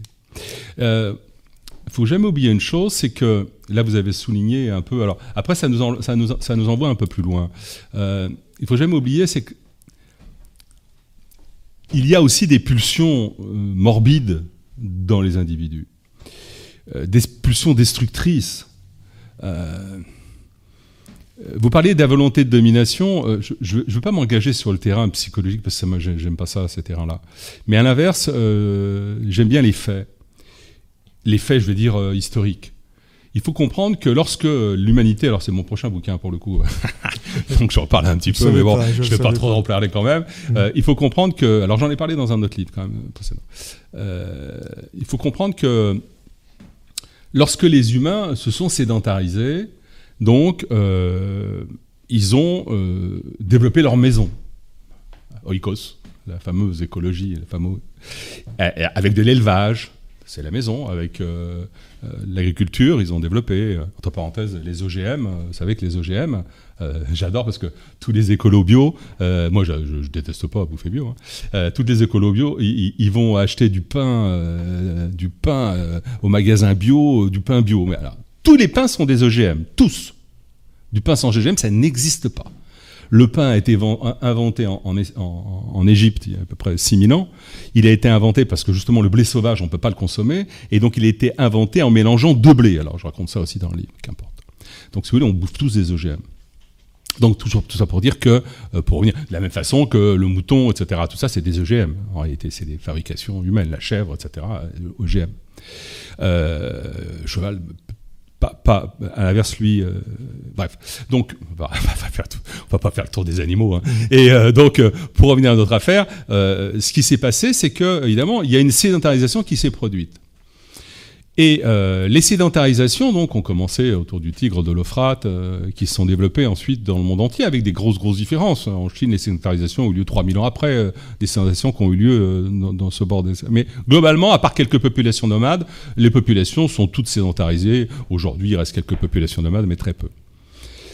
On constate quelque chose, c'est que ces sédentarisations ont conduit à mettre en place des systèmes d'organisation assez étonnants qui n'existaient pas dans les populations nomades, parce que ça, on a pu étudier les populations nomades, notamment les dernières populations nomades, les Guayaki. Moi-même, je suis allé chez Yenomami euh, sur le bord de l'Orénoque.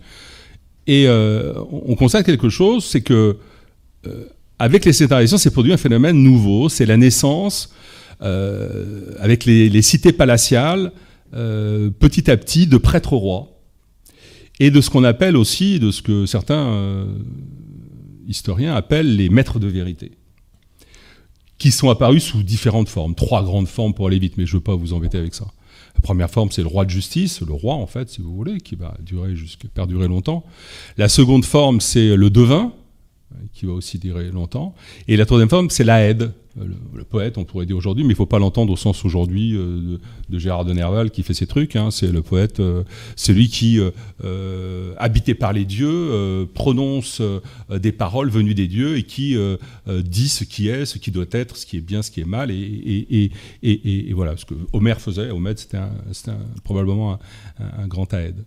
Bref, donc et là, on constate quelque chose. C'est première chose, c'est qu'en effet, se construisent des relations de domination qui n'apparaissent pas. Moi, encore une fois, j'ai expérimenté ça chez les Yanomami, mais euh, d'autres l'ont fait avant moi, chez les Guayaki, après moi, bien entendu, beaucoup mieux que moi. Euh, ça n'existe pas, c'est-à-dire qu'on a des chamans, mais le chaman n'est pas supérieur aux autres hommes. Il ne domine pas les autres humains. C'est ça qui est marrant. Le chaman est souvent l'esprit du jaguar ou l'esprit du... Voilà. Il n'y a pas de domination derrière. Tandis que là, petit à petit, se construisent des relations de domination qui sont probablement dues précisément à cette sédentarisation et au fait qu'on rapporte le pouvoir.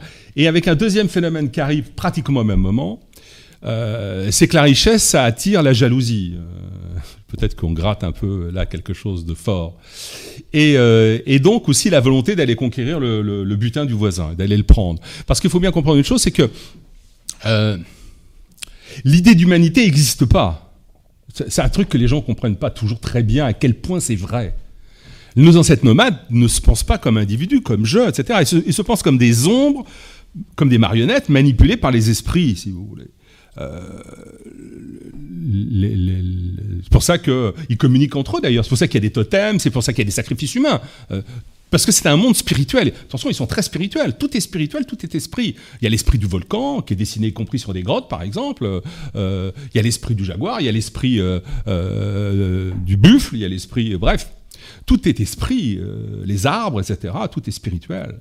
Mais ils ne se pensent pas comme individus, ils se pensent dans cet univers-là eux-mêmes comme des esprits, et y compris incarnation des esprits animaux. Par exemple, chez les Goyaki, euh, quand, une, euh, quand un, un, enfant naît, on lui donne le nom d'un animal que la mère a ingurgité.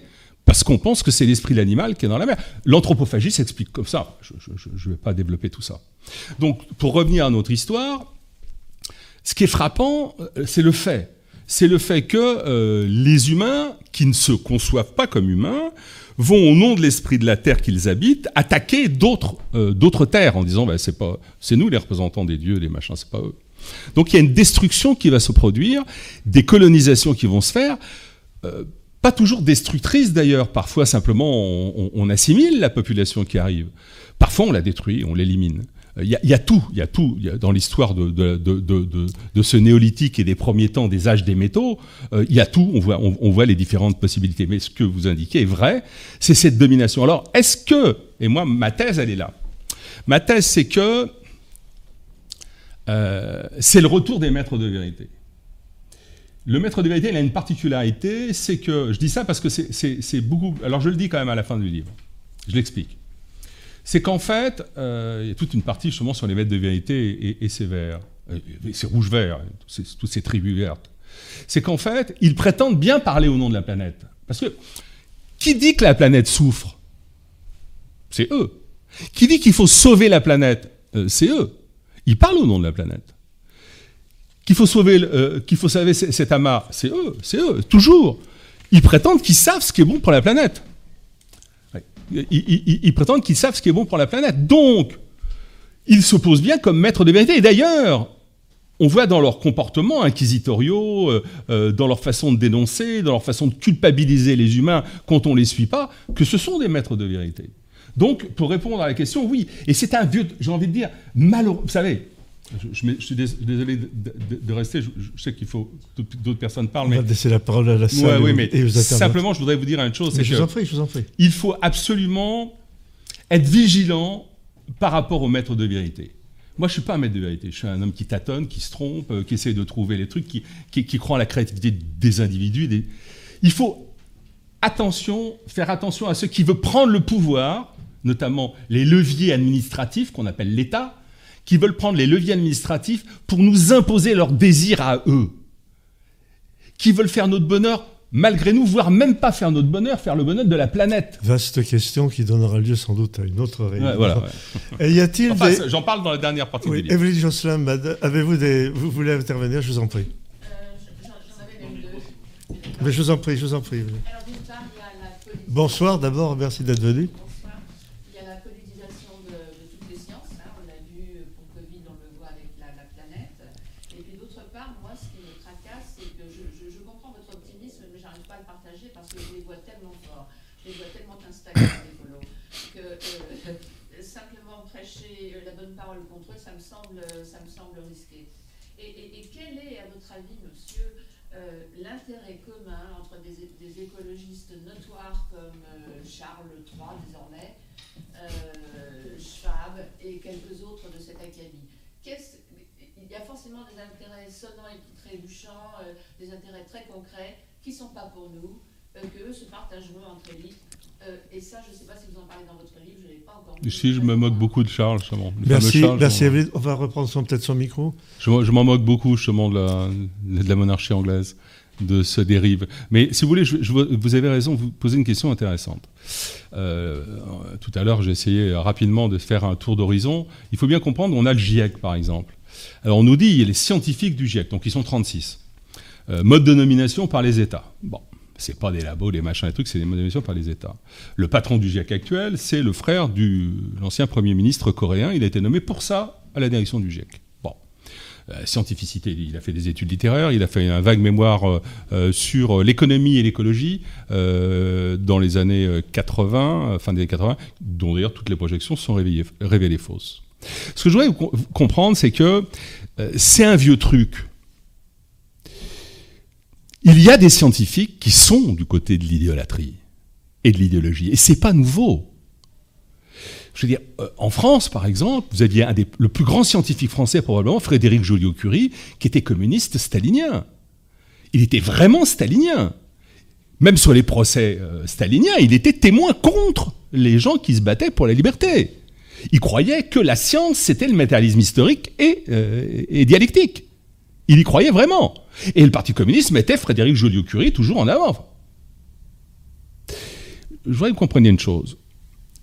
Et on voit aujourd'hui le mathématicien là, qui était macroniste, qui, nous fait aussi la, danse du ventre euh, au, nom de Gaïa.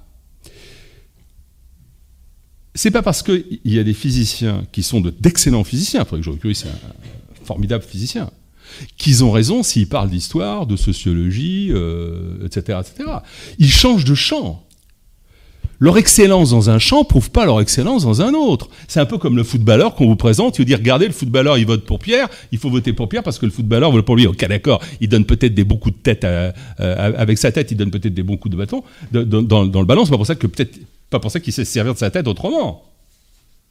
Très clairement, euh, c'est pas parce qu'il y a des. En plus, moi, je m'amuse parce que la plupart des gens qui soutiennent le GIEC, parce que le GIEC, il y a plein de labos, il y a 3000, 4000. Attends, je regarde. Les trois quarts des labos, c'est d'abord des associations, écolo, première chose, des militants. Deuxième chose, la plupart du temps, c'est des, pour les quelques labos scientifiques, c'est des labos qui viennent, qui sont dans les lettres et les sciences humaines. En nanotechnologie, en biotech et tout, j'en ai pas vu un seul, hein. Et c'est pas pour rien. En intelligence artificielle, il n'y en a pas, ou peut-être qu'il y en a un, mais euh, encore une fois, le gars, il se quoi. Il est, euh, intelligence artificielle, il va commencer à parler, il va dire, ouais, il a jamais fait aussi chaud qu'aujourd'hui. Bon, euh, peut-être que tu prouves depuis ta date de naissance que tu n'as jamais eu aussi chaud, mais je t'assure que c'est pas la vérité. Donc, simplement, ça, c'est le premier point. C'est la première réponse euh, sur, le, sur les sciences, parce que c'est vraiment important. Deuxième chose, quand même, qui me paraît très importante, vous parlez de, de mon optimisme. Moi, je suis optimiste parce que, et je suis joyeux, et dans le livre, vous, allez voir que c'est très, très joyeux, euh, parce que je sais que la liberté va gagner. Alors, je me souviens d'une discussion avec Raymond Aron. Raymond Aron était, euh, j'étais jeune étudiant, et Raymond Aron, il a une particularité, il était extrêmement pessimiste. Il avait raison d'être pessimiste a priori, puisque on voyait que le communisme gagnait partout. Euh, Il montait, il montait, il montait. Et jusqu'en Amérique latine, Nicaragua, machin, etc. Il était Mozambique en Afrique, etc. Le communisme s'imposait partout. Et donc il disait, euh, nos sociétés libérales, elles vont pas pouvoir survivre. Bah, c'est faux, parce que on sous-estime la puissance de la liberté. On sous-estime la force de la. Je sais bien que les gens, les gens, euh, les gens sont pris mais parce qu'on mène pas la guerre idéologique. Moi, je suis frappé. Mon livre, je vous dis, ça fait six mois qu'il est en tête des ventes sur Amazon. Mais par quel... Franchement, je m'y attendais pas. Moi, je voyais mes étudiants, euh, mes étudiants directs non, mais les étudiants à la fac de Nanterre, en plus à Nanterre, qui étaient très écolo rouge. Ok, donc je voyais cette montée, j'ai vu cette montée de l'obscurantisme. Oui, mais, oui, mais, le fond est bon. Vous savez, je crois que ce livre est peut-être parce que je l'ai écrit donc en, il, est, il était publié en mai, j'ai dû le finir en, janvier, février, j'en sais rien. Il est publié en mai. Je m'attendais à ce que début juin, enfin mi-juin, euh, c'est, vous voyez, c'est les livres en général de l'été, comment maigrir, euh, bien bouffer l'été, vacances, comment prendre ça, ça ok. Non, mon livre restait premier. Premier en juillet, premier en août, premier en septembre, premier en octobre. Encore hier, avant-hier, il était encore premier des ventes. Je sais pas aujourd'hui, des essais, hein, des essais. Parce qu'il y a un fond derrière, parce que les gens, et je pense qu'il y a un retournement qui est en train de se produire. Moi, je vois tous les appels que j'ai, des gens qui me disent, mais là-dessus ça va pas, là-dessus ça va. C'est des gens qui disaient, on croyait qu'on était tout seul on ne l'est pas. Moi, je pense que si on perd, c'est parce qu'on mène pas la guerre idéologique. Moi, je suis persuadé que les Français, en plus, les Français, ils ont une particularité, franchement. Ils aiment bien les rois, les reines, etc. Mais quand ils en ont, ils leur coupent la tête. C'est un peu le truc. Ils aiment bien le pouvoir, mais pas tant que ça. Et les hommes d'un côté, c'est un peu le, doublet, le doublet français. Je ne crois pas qu'on leur fera avaler l'interdiction du le, barbecue, les machins, etc. aussi longtemps que ça. Je pense qu'à un moment donné, ils vont dire non. Et je suis même persuadé que c'est dans la culture française de dire non à ce genre de choses. Il y a d'autres questions, excusez-moi de vous interrompre. Ben, on va éviter les dialogues. Le motif commun des élites, le motif très égoïste des élites pour nous imposer leur idéologie. C'est un peu la question. C'est un peu la question que j'avais posée. C'est dans quel but? C'est vraiment la. Bah, ceux, les idéologues, leur but c'est de prendre le pouvoir et de dominer, euh, dominer euh, notre vie. Euh, donc c'est les vieilles idolâtries qui arrivent. L'écologie étant le cache-sexe de cette, de cette opération-là. mais il ne faut pas oublier, malheureusement, qu'ils terrorisent réellement et qu'il y a plein de gens qui ne sont pas d'accord avec eux et qui ont peur moi, je vois pourquoi j'ai pas été invité sur un certain nombre de chaînes que je ne citerai pas. Euh, mes amis journalistes me disent oui, mais euh, on a des problèmes à la rédaction, on a peur d'être agressé. Est-ce qu'on ne pourrait pas dire que de toute façon, le désir de puissance est tel qu'il existe avec l'humanité depuis toujours et qu'il prend diverses formes et qu'aujourd'hui, il a pris ce, ce, véhicule en quelque sorte. Ouais, mais c'est un désir de puissance particulier parce qu'encore une fois, c'est le désir de puissance euh, dans l'aliénation des autres. Alors qu'on peut avoir un désir de puissance dans, dans la projection et la créativité. Obtenir le consentement de l'individu à son propre esclavage de façon souple et de façon douce. Monsieur, attendez, on va, attendez, excusez-moi parce que je voudrais, là, il y a la salle et puis je vous passerai la parole tout à l'heure. Allez-y. Je ne sais pas si ça fonctionne. Euh, on vous entend en tout cas. Mais, ma question recoupera un peu celle-ci. Alors déjà, merci pour euh, cet exposé très intéressant. Je suis assez d'accord avec ce que vous disiez sur la réponse globale, etc. Ça, c'est vrai que, j'y souscris. Alors, deux questions euh, rapidement énoncées, mais qui sont un peu de grandes questions, mais qui appellent, que je vais essayer de faire euh, rapidement. La première, c'est euh, plus politiquement, c'est-à-dire que comment est-ce que vous, articulez la question de l'international versus ce que vous appelez la. Enfin, vous avez, vous avez prononcé à plusieurs reprises l'expression sauver l'humanité euh, et, vous avez dit également la conscience humaine. moi, je ne sais pas ce que ça veut dire la conscience humaine. Donc, comment est-ce que vous articulez politiquement l'intérêt national des nations, comme vous disiez les nations, et euh, l'intérêt de la conscience humaine, et si vous voulez le définir, parce que je ne sais pas trop ce que ça veut dire.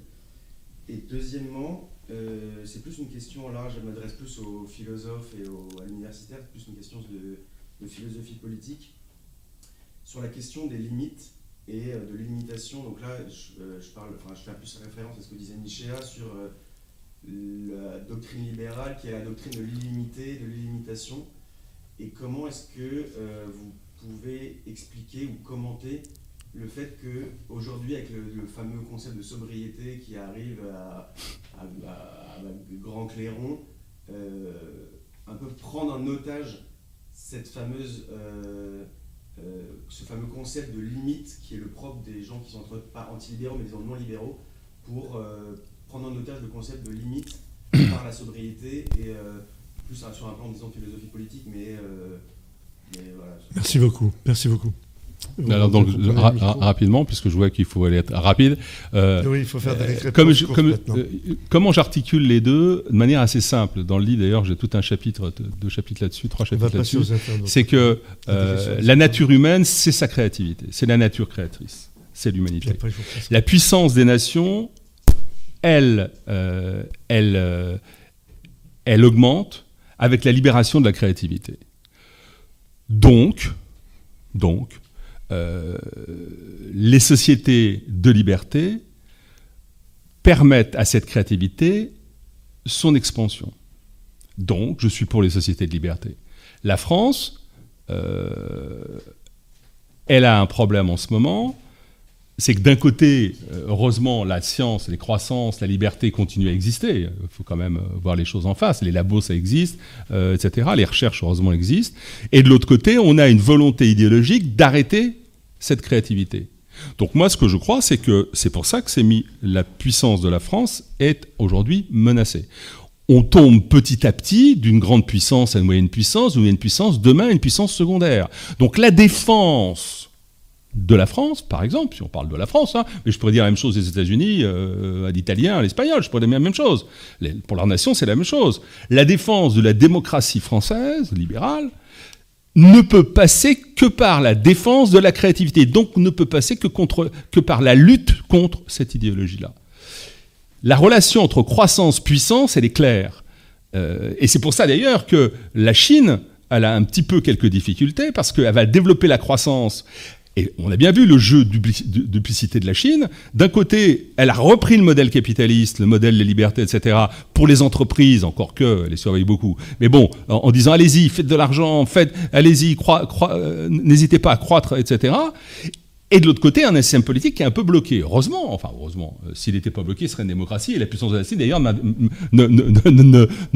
ne, m'inquiéterait pas. Hein. Moi, si c'était une démocratie, ça ne me déintéresserait pas. Mais en tout cas, pour la France, pour revenir à la France, si on veut la puissance, il faut la croissance. Il n'y a pas de problème. Et quant à la philosophie dont vous indiquiez tout à l'heure, euh, moi, euh, si vous regardez mon livre, vous verrez, parmi les philosophes dont je me réclame le plus, Aristote évidemment, d'une part d'un côté, mais il y a Bergson aussi. Hein. Bergson, pour moi, était une vraie source d'inspiration précisément parce que c'est lui qui, euh, même s'il se trompe sur le mot faveur, etc., c'est lui qui euh, euh, explique pourquoi la créativité, pourquoi nous sommes nous-mêmes des, énergies créatrices à partir des, de sources. Merci beaucoup. Le, temps passe, excusez-moi de jouer le guignol avec son, sa, matraque. Donc je, je, préconise maintenant des questions les plus courtes possibles et des réponses courtes. Alors, question des internautes. Attendez, on va, on va laisser la place un peu aux internautes, et puis après vous. Je, je n'oublie pas, vous aurez la parole. Euh, Jean vous demande notamment ce que vous pensez euh, des vaccins ARN, mais surtout, c'est plus intéressant à mon avis, du transhumanisme, puisque vous êtes très optimiste euh, par rapport à l'importance de la technique et que vous pensez que l'homme doit dominer la nature. Alors, pour le transhumanisme, est-ce que vous êtes aussi optimiste ou est-ce que vous êtes ah, donc je ne suis pas transhumaniste, on est bien d'accord, hein, parce que du coup, et je l'ai démontré dans un autre livre, j'ai fait qui s'appelle Le bel avenir de l'humanité, qui a été publié chez Kalman Levy, où justement, mais parfois on me dit que c'est un peu difficile à lire ces chapitres-là, où je démontre que logiquement, euh, il n'y a aucune grande machine qui viendra bouffer l'humanité demain, qu'on n'a pas à la craindre, parce que c'est logiquement impossible. Donc, euh, je suis logicien au départ, vous savez sans doute. Donc, euh, voilà. Donc voilà.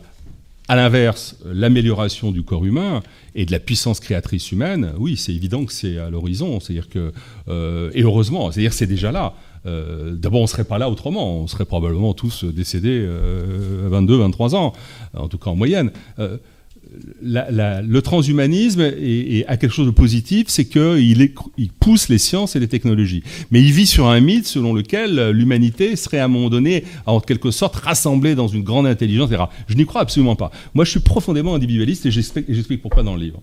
Encore J'arrête là. J'ai noté, ne vous inquiétez pas. Merci. Y a-t-il d'autres questions des internautes? Disait que certes le réchauffisme était une, obsession funeste, euh, mais qu'il y avait d'autres sujets sur lesquels les, sur d'autres sujets sur lesquels les écologistes avaient peut-être raison, notamment la disparition de, enfin la diminution de la biodiversité euh, ou l'appauvrissement des sols. Est-ce qu'il y a, est-ce que vous pensez que est-ce que vous avez entendu la question? Oui, oui, la biodiversité, j'ai entendu disparition de la biodiversité, c'est ça, la question. Est-ce qu'en dehors du réchauffement climatique, il y a d'autres sujets sur lesquels les écologistes peuvent malgré tout avoir raison euh, d'être... Euh, non, non, mais vous savez, c'est l'histoire du communiste qui arrive, qui vous dit il y a de la misère ouvrière, il a raison, il n'y a pas de problème, oui, il a raison. Euh, où est le problème là? Il y en a. le problème, c'est que moi, je ne veux pas sa solution à lui. C'est-à-dire, face au problème réel, je ne veux pas de solution à lui. D'autre part, comme le communiste, il invente de faux problèmes. je vous donne un seul exemple. en Russie, par exemple, moi, bref, en Russie, à l'époque soviétique, on vous balançait des films, on vous montrait, pour, pour vous montrer les, les fils de, de, gars à la soupe populaire en disant voilà, ça c'est le pays capitaliste. Ouais, ben non, voilà. Alors les, espèces humaines, les espèces vivantes, c'est une idée fausse. Les espèces vivantes, il faut qu'il lise mon livre, le, gars qui a posé la question. Je suis désolé de dire ça, ou il le vole, je sais pas, ou il le demande à un copain, mais euh, je démontre que 99,9% des espèces vivantes ont été détruites avant notre arrivée, avant notre arrivée. Et euh, euh, c'est même quelque chose, d'ailleurs, c'est marrant, c'est un peu l'histoire de l'esclavagisme. Ouais, vous êtes responsable de l'esclavagisme. Non, non. Oui, on est responsable, bien sûr, les Européens ont fait de l'esclavagisme, c'est intolérable c'est inacceptable.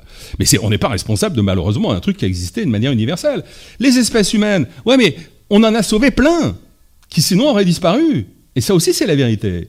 C'est-à-dire que, et même, j'ai envie de dire, excusez-moi, mais toutes les espèces domestiques, parce que je vois des gens qui sont végaliens, machin, ok, d'accord, mais donc vous voulez tuer tous les animaux domestiques, parce que les animaux domestiques, si vous les euh, nourrissez pas, ils meurent. Si vous les, les moutons, par exemple, si vous les, si vous les tondez pas, ils crèvent. Hein. donc, si vous voulez, excusez-moi d'être. Euh, donc, clairement, euh, est-ce qu'on a fait disparaître quelques espèces humaines? C'est possible. Dans mon livre, j'en parle. Hein. Je fais même la description de ceux que soi-disant on, a fait on a fait disparaître. Et donc c'est assez drôle, si vous voulez. Merci beaucoup. c'est drôle. Votre question, s'il vous plaît. Après, on redonnera la parole aux internautes. Ah, il y a d'autres euh, qui souhaitaient intervenir? Vous, je crois. Et vous souhaitez revenir sur votre nom Non, c'est bon. Pardon. Alors, merci beaucoup pour votre exposé. Euh, la question que je vous pose est plus d'ordre philosophique aussi. Je vais essayer de faire court. Euh, vous semblez mettre la philosophie du progrès, la liberté individuelle et la volonté industrielle au centre, disons, comme objectif euh, du bien-être des peuples et, euh, disons, comme horizon indépassable du, bien-être des sociétés. Êtes-vous un disciple de Saint-Simon non, non, non plus, non, non, non, non, non, non. En fait, euh, moi, ma philosophie, c'est vraiment, c'est pas simplement l'industrie. Hein, c'est, par exemple, il y a tout un tout un truc sur l'art. Hein. la, créativité humaine, elle s'exprime de dix mille façons. C'est le cuisinier, c'est le peintre, c'est l'industriel, c'est etc. Donc moi, je suis pour la liberté, pour la, libération de la créativité humaine, et j'explique pourquoi c'est formidable pour euh, l'être humain, et c'est pour ça que j'explique, et ce sera aussi un des thèmes de mon prochain livre, pourquoi il nous faut d'urgence réformer ces sociétés qui sont euh, qui, qui, qui n'ont pas compris que la créativité humaine était, était la clé, la clé de l'avenir de l'humanité. Hein, et, de la puissance des nations, je recommence. Hein. Y a-t-il d'autres questions d'internautes? Attendez, avant, avant, avant. Parce que... Une question qui portait sur un détail. Quelqu'un demandait ce qu'il en était exactement de, la question du trou dans la couche d'ozone. Ah, alors, bah là, y a alors j'ai un chapitre entier de mon livre sur le trou d'ozone. Donc je, je, alors, achetez le bouquin, vous aurez la réponse. Non, non, mais c'est vrai. Mais, mais, à part ça, euh, j'explique année par année depuis que le protocole a été signé, j'explique les variations demande de la couche d'ozone. C'est-à-dire qu'en réalité, euh, le trou qui se forme, qui se, qui, se, qui, sera, qui se referme, qui se forme, qui se referme. Parce que euh, le développement de la couche d'ozone, les humains, non, euh, il existait avant déjà, hein, les variations n'ont pas, ont pas commencé avec l'humanité, et elles sont dues à des facteurs, notamment au froid. Donc c'est c'est assez paradoxal, parce que si il y a de plus en plus chaud, il doit y avoir de moins en moins de trous dans la couche d'ozone, etc., etc. Donc si vous voulez, donc on devrait être pour le réchauffement. Voyez donc si vous voulez, il y a tellement de confusion scientifique, si vous voulez, que dans ce livre, je donne les faits. Voilà. D'abord, je commence toujours comme ça. Moi, je suis un côté, j'ai un côté un peu voltairien là-dessus. Je dis, voilà, ça, ça, ça, ça et ça. Voilà. Ça, c'est faux, ça, c'est faux, ça, c'est faux. Après, voilà. Voilà ce qui se passe et voilà ce qu'on peut faire. Et le trou de la couche d'ozone, pour l'instant, franchement, euh, ne, crée aucun trouble de santé. Et, voilà. Et, il varie énormément. Il varie du simple au, du simple au quadruple. Monsieur d'abord. Monsieur. Bonsoir, monsieur. Alors moi j'ai une question par rapport à l'idée de progrès, j'aimerais revenir dessus. Donc vous dites que évidemment que derrière chaque progrès il y a un anti-progrès, ce qui est réel. Mais est-ce que vous ne pensez pas que finalement euh, l'individualisme que vous défendez, c'est-à-dire euh, l'individu roi, le progrès comme, euh, comme religion d'État, ne détruit pas les communautés naturelles, donc la famille, la nation, les, liens sociaux entre les gens notamment et finalement, est-ce que vous n'êtes pas finalement l'idiot utile de cette société capitaliste et cosmopolite euh, que vous, dénoncez finalement? Oui, non, non, mais c'est une question très intéressante parce que euh, on confond souvent. Euh, moi, je défends pas. je défends la créativité humaine, d'accord? Ça veut dire que je m'oppose aussi à ce qui détruit cette, cette créativité. C'est ça les limites. Je vous donne un exemple. On va prendre l'exemple de la Shoah, par exemple. La Shoah, c'est la destruction d'une partie de l'humanité. Donc on détruit de la créativité. Donc je suis contre. Euh, je ne suis pas contre que pour ça, mais je veux dire, ça suffirait pour que je sois contre. Euh, une société totalitaire, elle détruit la créativité des gens, puisqu'elle l'encadre, donc je suis contre. Donc il y a des limites. Euh, il est évident que euh, les sciences, par exemple, euh, nos ancêtres, et, aujourd'hui encore, tuaient, ou tuaient, je parle ancêtre du néolithique, hein, quand ils faisaient la guerre, bref, ils pouvaient les tuer à coups de gourdin, à coups de massue, à coups de lance, à coups de flèche. C'est pas pour ça que je suis contre la lance, la flèche, etc. C'est l'usage qu'on fait contre l'humanité. Donc quand les choses créés par les sciences et les technologies ont un usage contre l'humanité, je suis contre cet usage-là. Vous comprenez? C'est ça que le poison, on peut créer d'extraordinaires poisons chimiques euh, euh, par les sciences. Oui, mais je suis contre parce que ça détruit l'humanité. Mon critère, mon critère, c'est la créativité. C'est mon seul critère. Je suis contre le fait qu'on mette les femmes, euh, qu'on opprime les femmes, ou qu'on empêche d'être créatrices, parce que je suis pour la créativité, qu'on a besoin de la créativité des femmes. Et comme on a besoin de celle des enfants, comme on a besoin de la créativité de tout le monde. C'est pour ça que je suis contre le racisme, contre etc. Je considère qu'à partir du moment où on brime la créativité, on va contre la nature humaine. Et, que, et pour moi, une vraie démocratie libérale, c'est pas le tout État. C'est un système politique dans lequel on laisse la créativité s'exprimer. Et un système politique qui l'empêche, je suis opposé à ce système-là. Oui, ce que je veux dire, c'est ça. Donc la limite, elle est très claire en réalité. Vous aviez, une question, vous-même. J'ai moi aussi une question qui porte plutôt sur un, détail technique. Vous parliez de l'effet de l'activité solaire sur euh, la, température de la planète. Euh, est-ce qu'on est capable de calculer la corrélation entre l'activité solaire et la température moyenne euh, mesurée sur la planète ou pas? Ah oui, oui, bien sûr. Oui. Ah bah ça, ça, ça va dans le livre, vous trouvez encore des, informations. Non, non, tout à fait. Non, mais ça, il n'y a même pas le début de l'ombre d'un doute dessus. Hein. C'est clair que...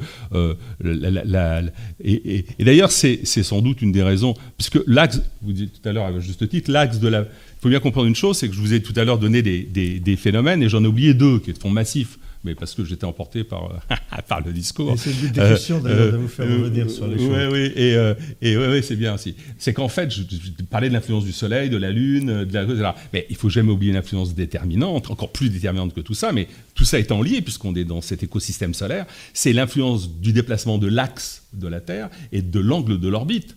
Or, tout cela influe euh, sur cet angle et cet axe. Et, et, là, on a les mesures, etc. On peut mesurer, euh, effectivement, en fonction des variations, euh, parfois de quelques millièmes de degrés, on peut mesurer les effets sur la température. Les températures, encore une fois, vous c'est pour ça que je m'amuse. Euh, moi, j'attends que, euh, au nom de la sobriété écologique, on me ponde un bon décret pour empêcher euh, l'angle de rotation de la Terre de varier et l'axe de rotation. J'attends, j'attends le décret, le décret final. C'est la lutte finale. Il doit bien y avoir des rédacteurs dans certains ministères qui peuvent vous le faire dans la, dans la journée. Ça, c'est pas un problème. Est-ce qu'il y a d'autres questions d'internautes? Non? Evelyne Josselin, compte tenu de tout ce qui a été dit, est-ce que vous qui êtes directrice d'émission ailleurs, est-ce que, est que vous souhaiteriez réintervenir? Au risque d'être non. non, mais vous ne l'êtes pas, on vous connaît. On vous connaît. Je ne suis pas satisfaite par la, réponse qu'il cherche le pouvoir. Je pense non, mais que certains cherchent le pouvoir. Non, c'était ma réponse, ce n'était pas celle d'Ivre-Côte. Oui, le, prince Charles maintenant, il a déjà le pouvoir en quelque sorte, d'une certaine manière. Il n'aura jamais le pouvoir exécutif. Donc euh, une forme de pouvoir, lui, je pense pas. Je pense que lui, ce serait plutôt euh, une, idéologie qui ne dit pas son nom, c'est celle de la décroissance humaine, c'est-à-dire qu'il y ait moins de population sur la Terre. Mais beaucoup, il y a beaucoup d'intérêts euh, chez, par exemple, les PDG des grosses sociétés. Ah bah, il y a des intérêts concrets, il y a des intérêts financiers colossaux. Et ça, est-ce que votre livre en parle? Parce qu'ils bah, ne peuvent pas tous avoir le même intérêt. Ils ne peuvent pas tous être assez bêtes pour être vendus à leur propre idéologie certainement, il y en a qui ont quelque chose à tirer de, tout ça. Bien sûr, mais dans, cet arc-en-ciel, si vous voulez, cet arc-en-ciel plutôt dans cette armada d'obscurantisme, c'est le contraire d'arc-en-ciel, qui est en face de nous, euh, vous avez différentes motivations. Euh, il est clair qu'il euh, il y a les gens qui ont peur, on en a parlé tout à l'heure, voilà. Il y a des gens qui sont tout simplement convaincus. Euh, des communistes convaincus, il y en avait un paquet, hein, je veux dire, qui étaient là de bonne foi. Je veux dire, il y a plein de gens de bonne foi. C'est même cela qui m'intéresse, moi. Euh, dans cette jeunesse, je suis persuadé que 90% de cette jeunesse est totalement de bonne foi. Elle est persuadée que il faut sauver la planète. J'en suis persuadé de ça. C'est pour ça que ce bouquin, il est drôle. Enfin, j'essaie de, je l'ai rendu drôle, joyeux, etc. Parce que je veux pas agresser ces gens-là. Ça sert à rien. On n'arrive pas à les convaincre. Et puis, il y a des gens qui sont intéressés, évidemment. Je veux dire, le gars qui fait des éoliennes, qui vend des éoliennes, il est intéressé à dire que les éoliennes, c'est bien. C'est une évidence. Euh, à l'inverse, euh, je suis pas sûr que les marchands d'automobiles, euh, évidemment, ils vendent du verre, ils vendent du verre, mais je suis pas sûr qu'ils le fassent pas de, contre leur volonté, à mauvais cœur, avec beaucoup de tartufferie. Mais le problème, c'est quand vous avez un gouvernement, vous avez une vague idéologique, plus une vague politique, euh, qui, en plus, ne verse pas qu'en France, mais en Europe, euh, qui est contre vous, quand vous êtes un industriel, bah, euh, vous faites un peu contre mauvaise fortune, bon cœur, et vous allez euh, vous aussi vendre du, bio, vendre du. Encore une fois, je suis rien contre le bio. Hein. Euh, le bio est totalement artificiel. Hein. Je, le demande dans le livre. J'ai un chapitre sur le bio qui est 100% artificiel. Le bio, il n'y a rien de naturel dans le bio. Hein. De, la façon de le fabriquer jusqu'à la façon de le transporter et de le vendre, il n'y a rien d'artificiel. Mais qu'importe. Euh, les seuls bio, c'était nos ancêtres nomades. Pourquoi? Parce qu'ils cueillaient, ils chassaient, donc deux, deux modes de, ils pêchaient Et, on oublie toujours de dire, ils bouffaient des charognes. Parce qu'ils allaient chercher leurs leur, vitamines en bouffant des charognes. Ils bouffaient naturel. C'est pour ça qu'il y avait tant de maladies, euh, y compris des ténias qu'on a découvert d'ailleurs, entre parenthèses, euh, il, y a, y a, 400, 500 000 ans. Donc, euh, ils Et puis ils étaient anthropophages, parce que bouffer les autres humains, c'est aussi naturel. Donc si vous voulez, c'est bio. Ça, c'est la vraie nature bio, la, vraie nourriture bio. Donc vous avez raison, il y a plein de gens qui sont intéressés parce que c'est aussi comme ça qu'est l'humain. Il profite des, des, des, des, niches pour y aller. Je veux dire. Bon, après, euh, donc vous avez raison. Le prince, à mon avis, euh, je suis désolé, c'est plutôt la deuxième catégorie. Euh, c'est la catégorie des, des gens niais. Yves Roucotte, merci infiniment. Nous arrivons presque au bout maintenant de notre émission. Je voudrais rappeler, je voudrais rappeler, je vais vous, je conclurai juste après. Je voudrais rappeler le titre de votre ouvrage, L'obscurantisme vert, la véritable histoire de la condition humaine, aux éditions du CERF, et que vous pourrez, alors dans la salle, si vous voulez que Yves Roucaute vous dédicace l'ouvrage, euh, vous devez le régler à, à, un de ces jeunes gens. Alors je sais, c'est peut-être vous, Pierre, qui avez puisque c'est le, Carrefour de l'horloge qui, s'est procuré ces ouvrages. Sinon, vous pouvez les commander justement sur Amazon, puisqu'on en a déjà parlé. Je ne suis pas payé par cette, par cette organisation. Ou par l'éditeur, tout simplement. En tout cas, grand merci à vous, Yves Rocotte, pour cette séance très, très animée, très riche, très dense et, tellement gaie, effectivement, au, au, sens propre du terme. Merci, beaucoup. Et maintenant, je vais vous laisser, comme je l'ai dit. Donc ceux qui souhaitent se euh, acheter le livre viennent et ils vont pas vous suivre.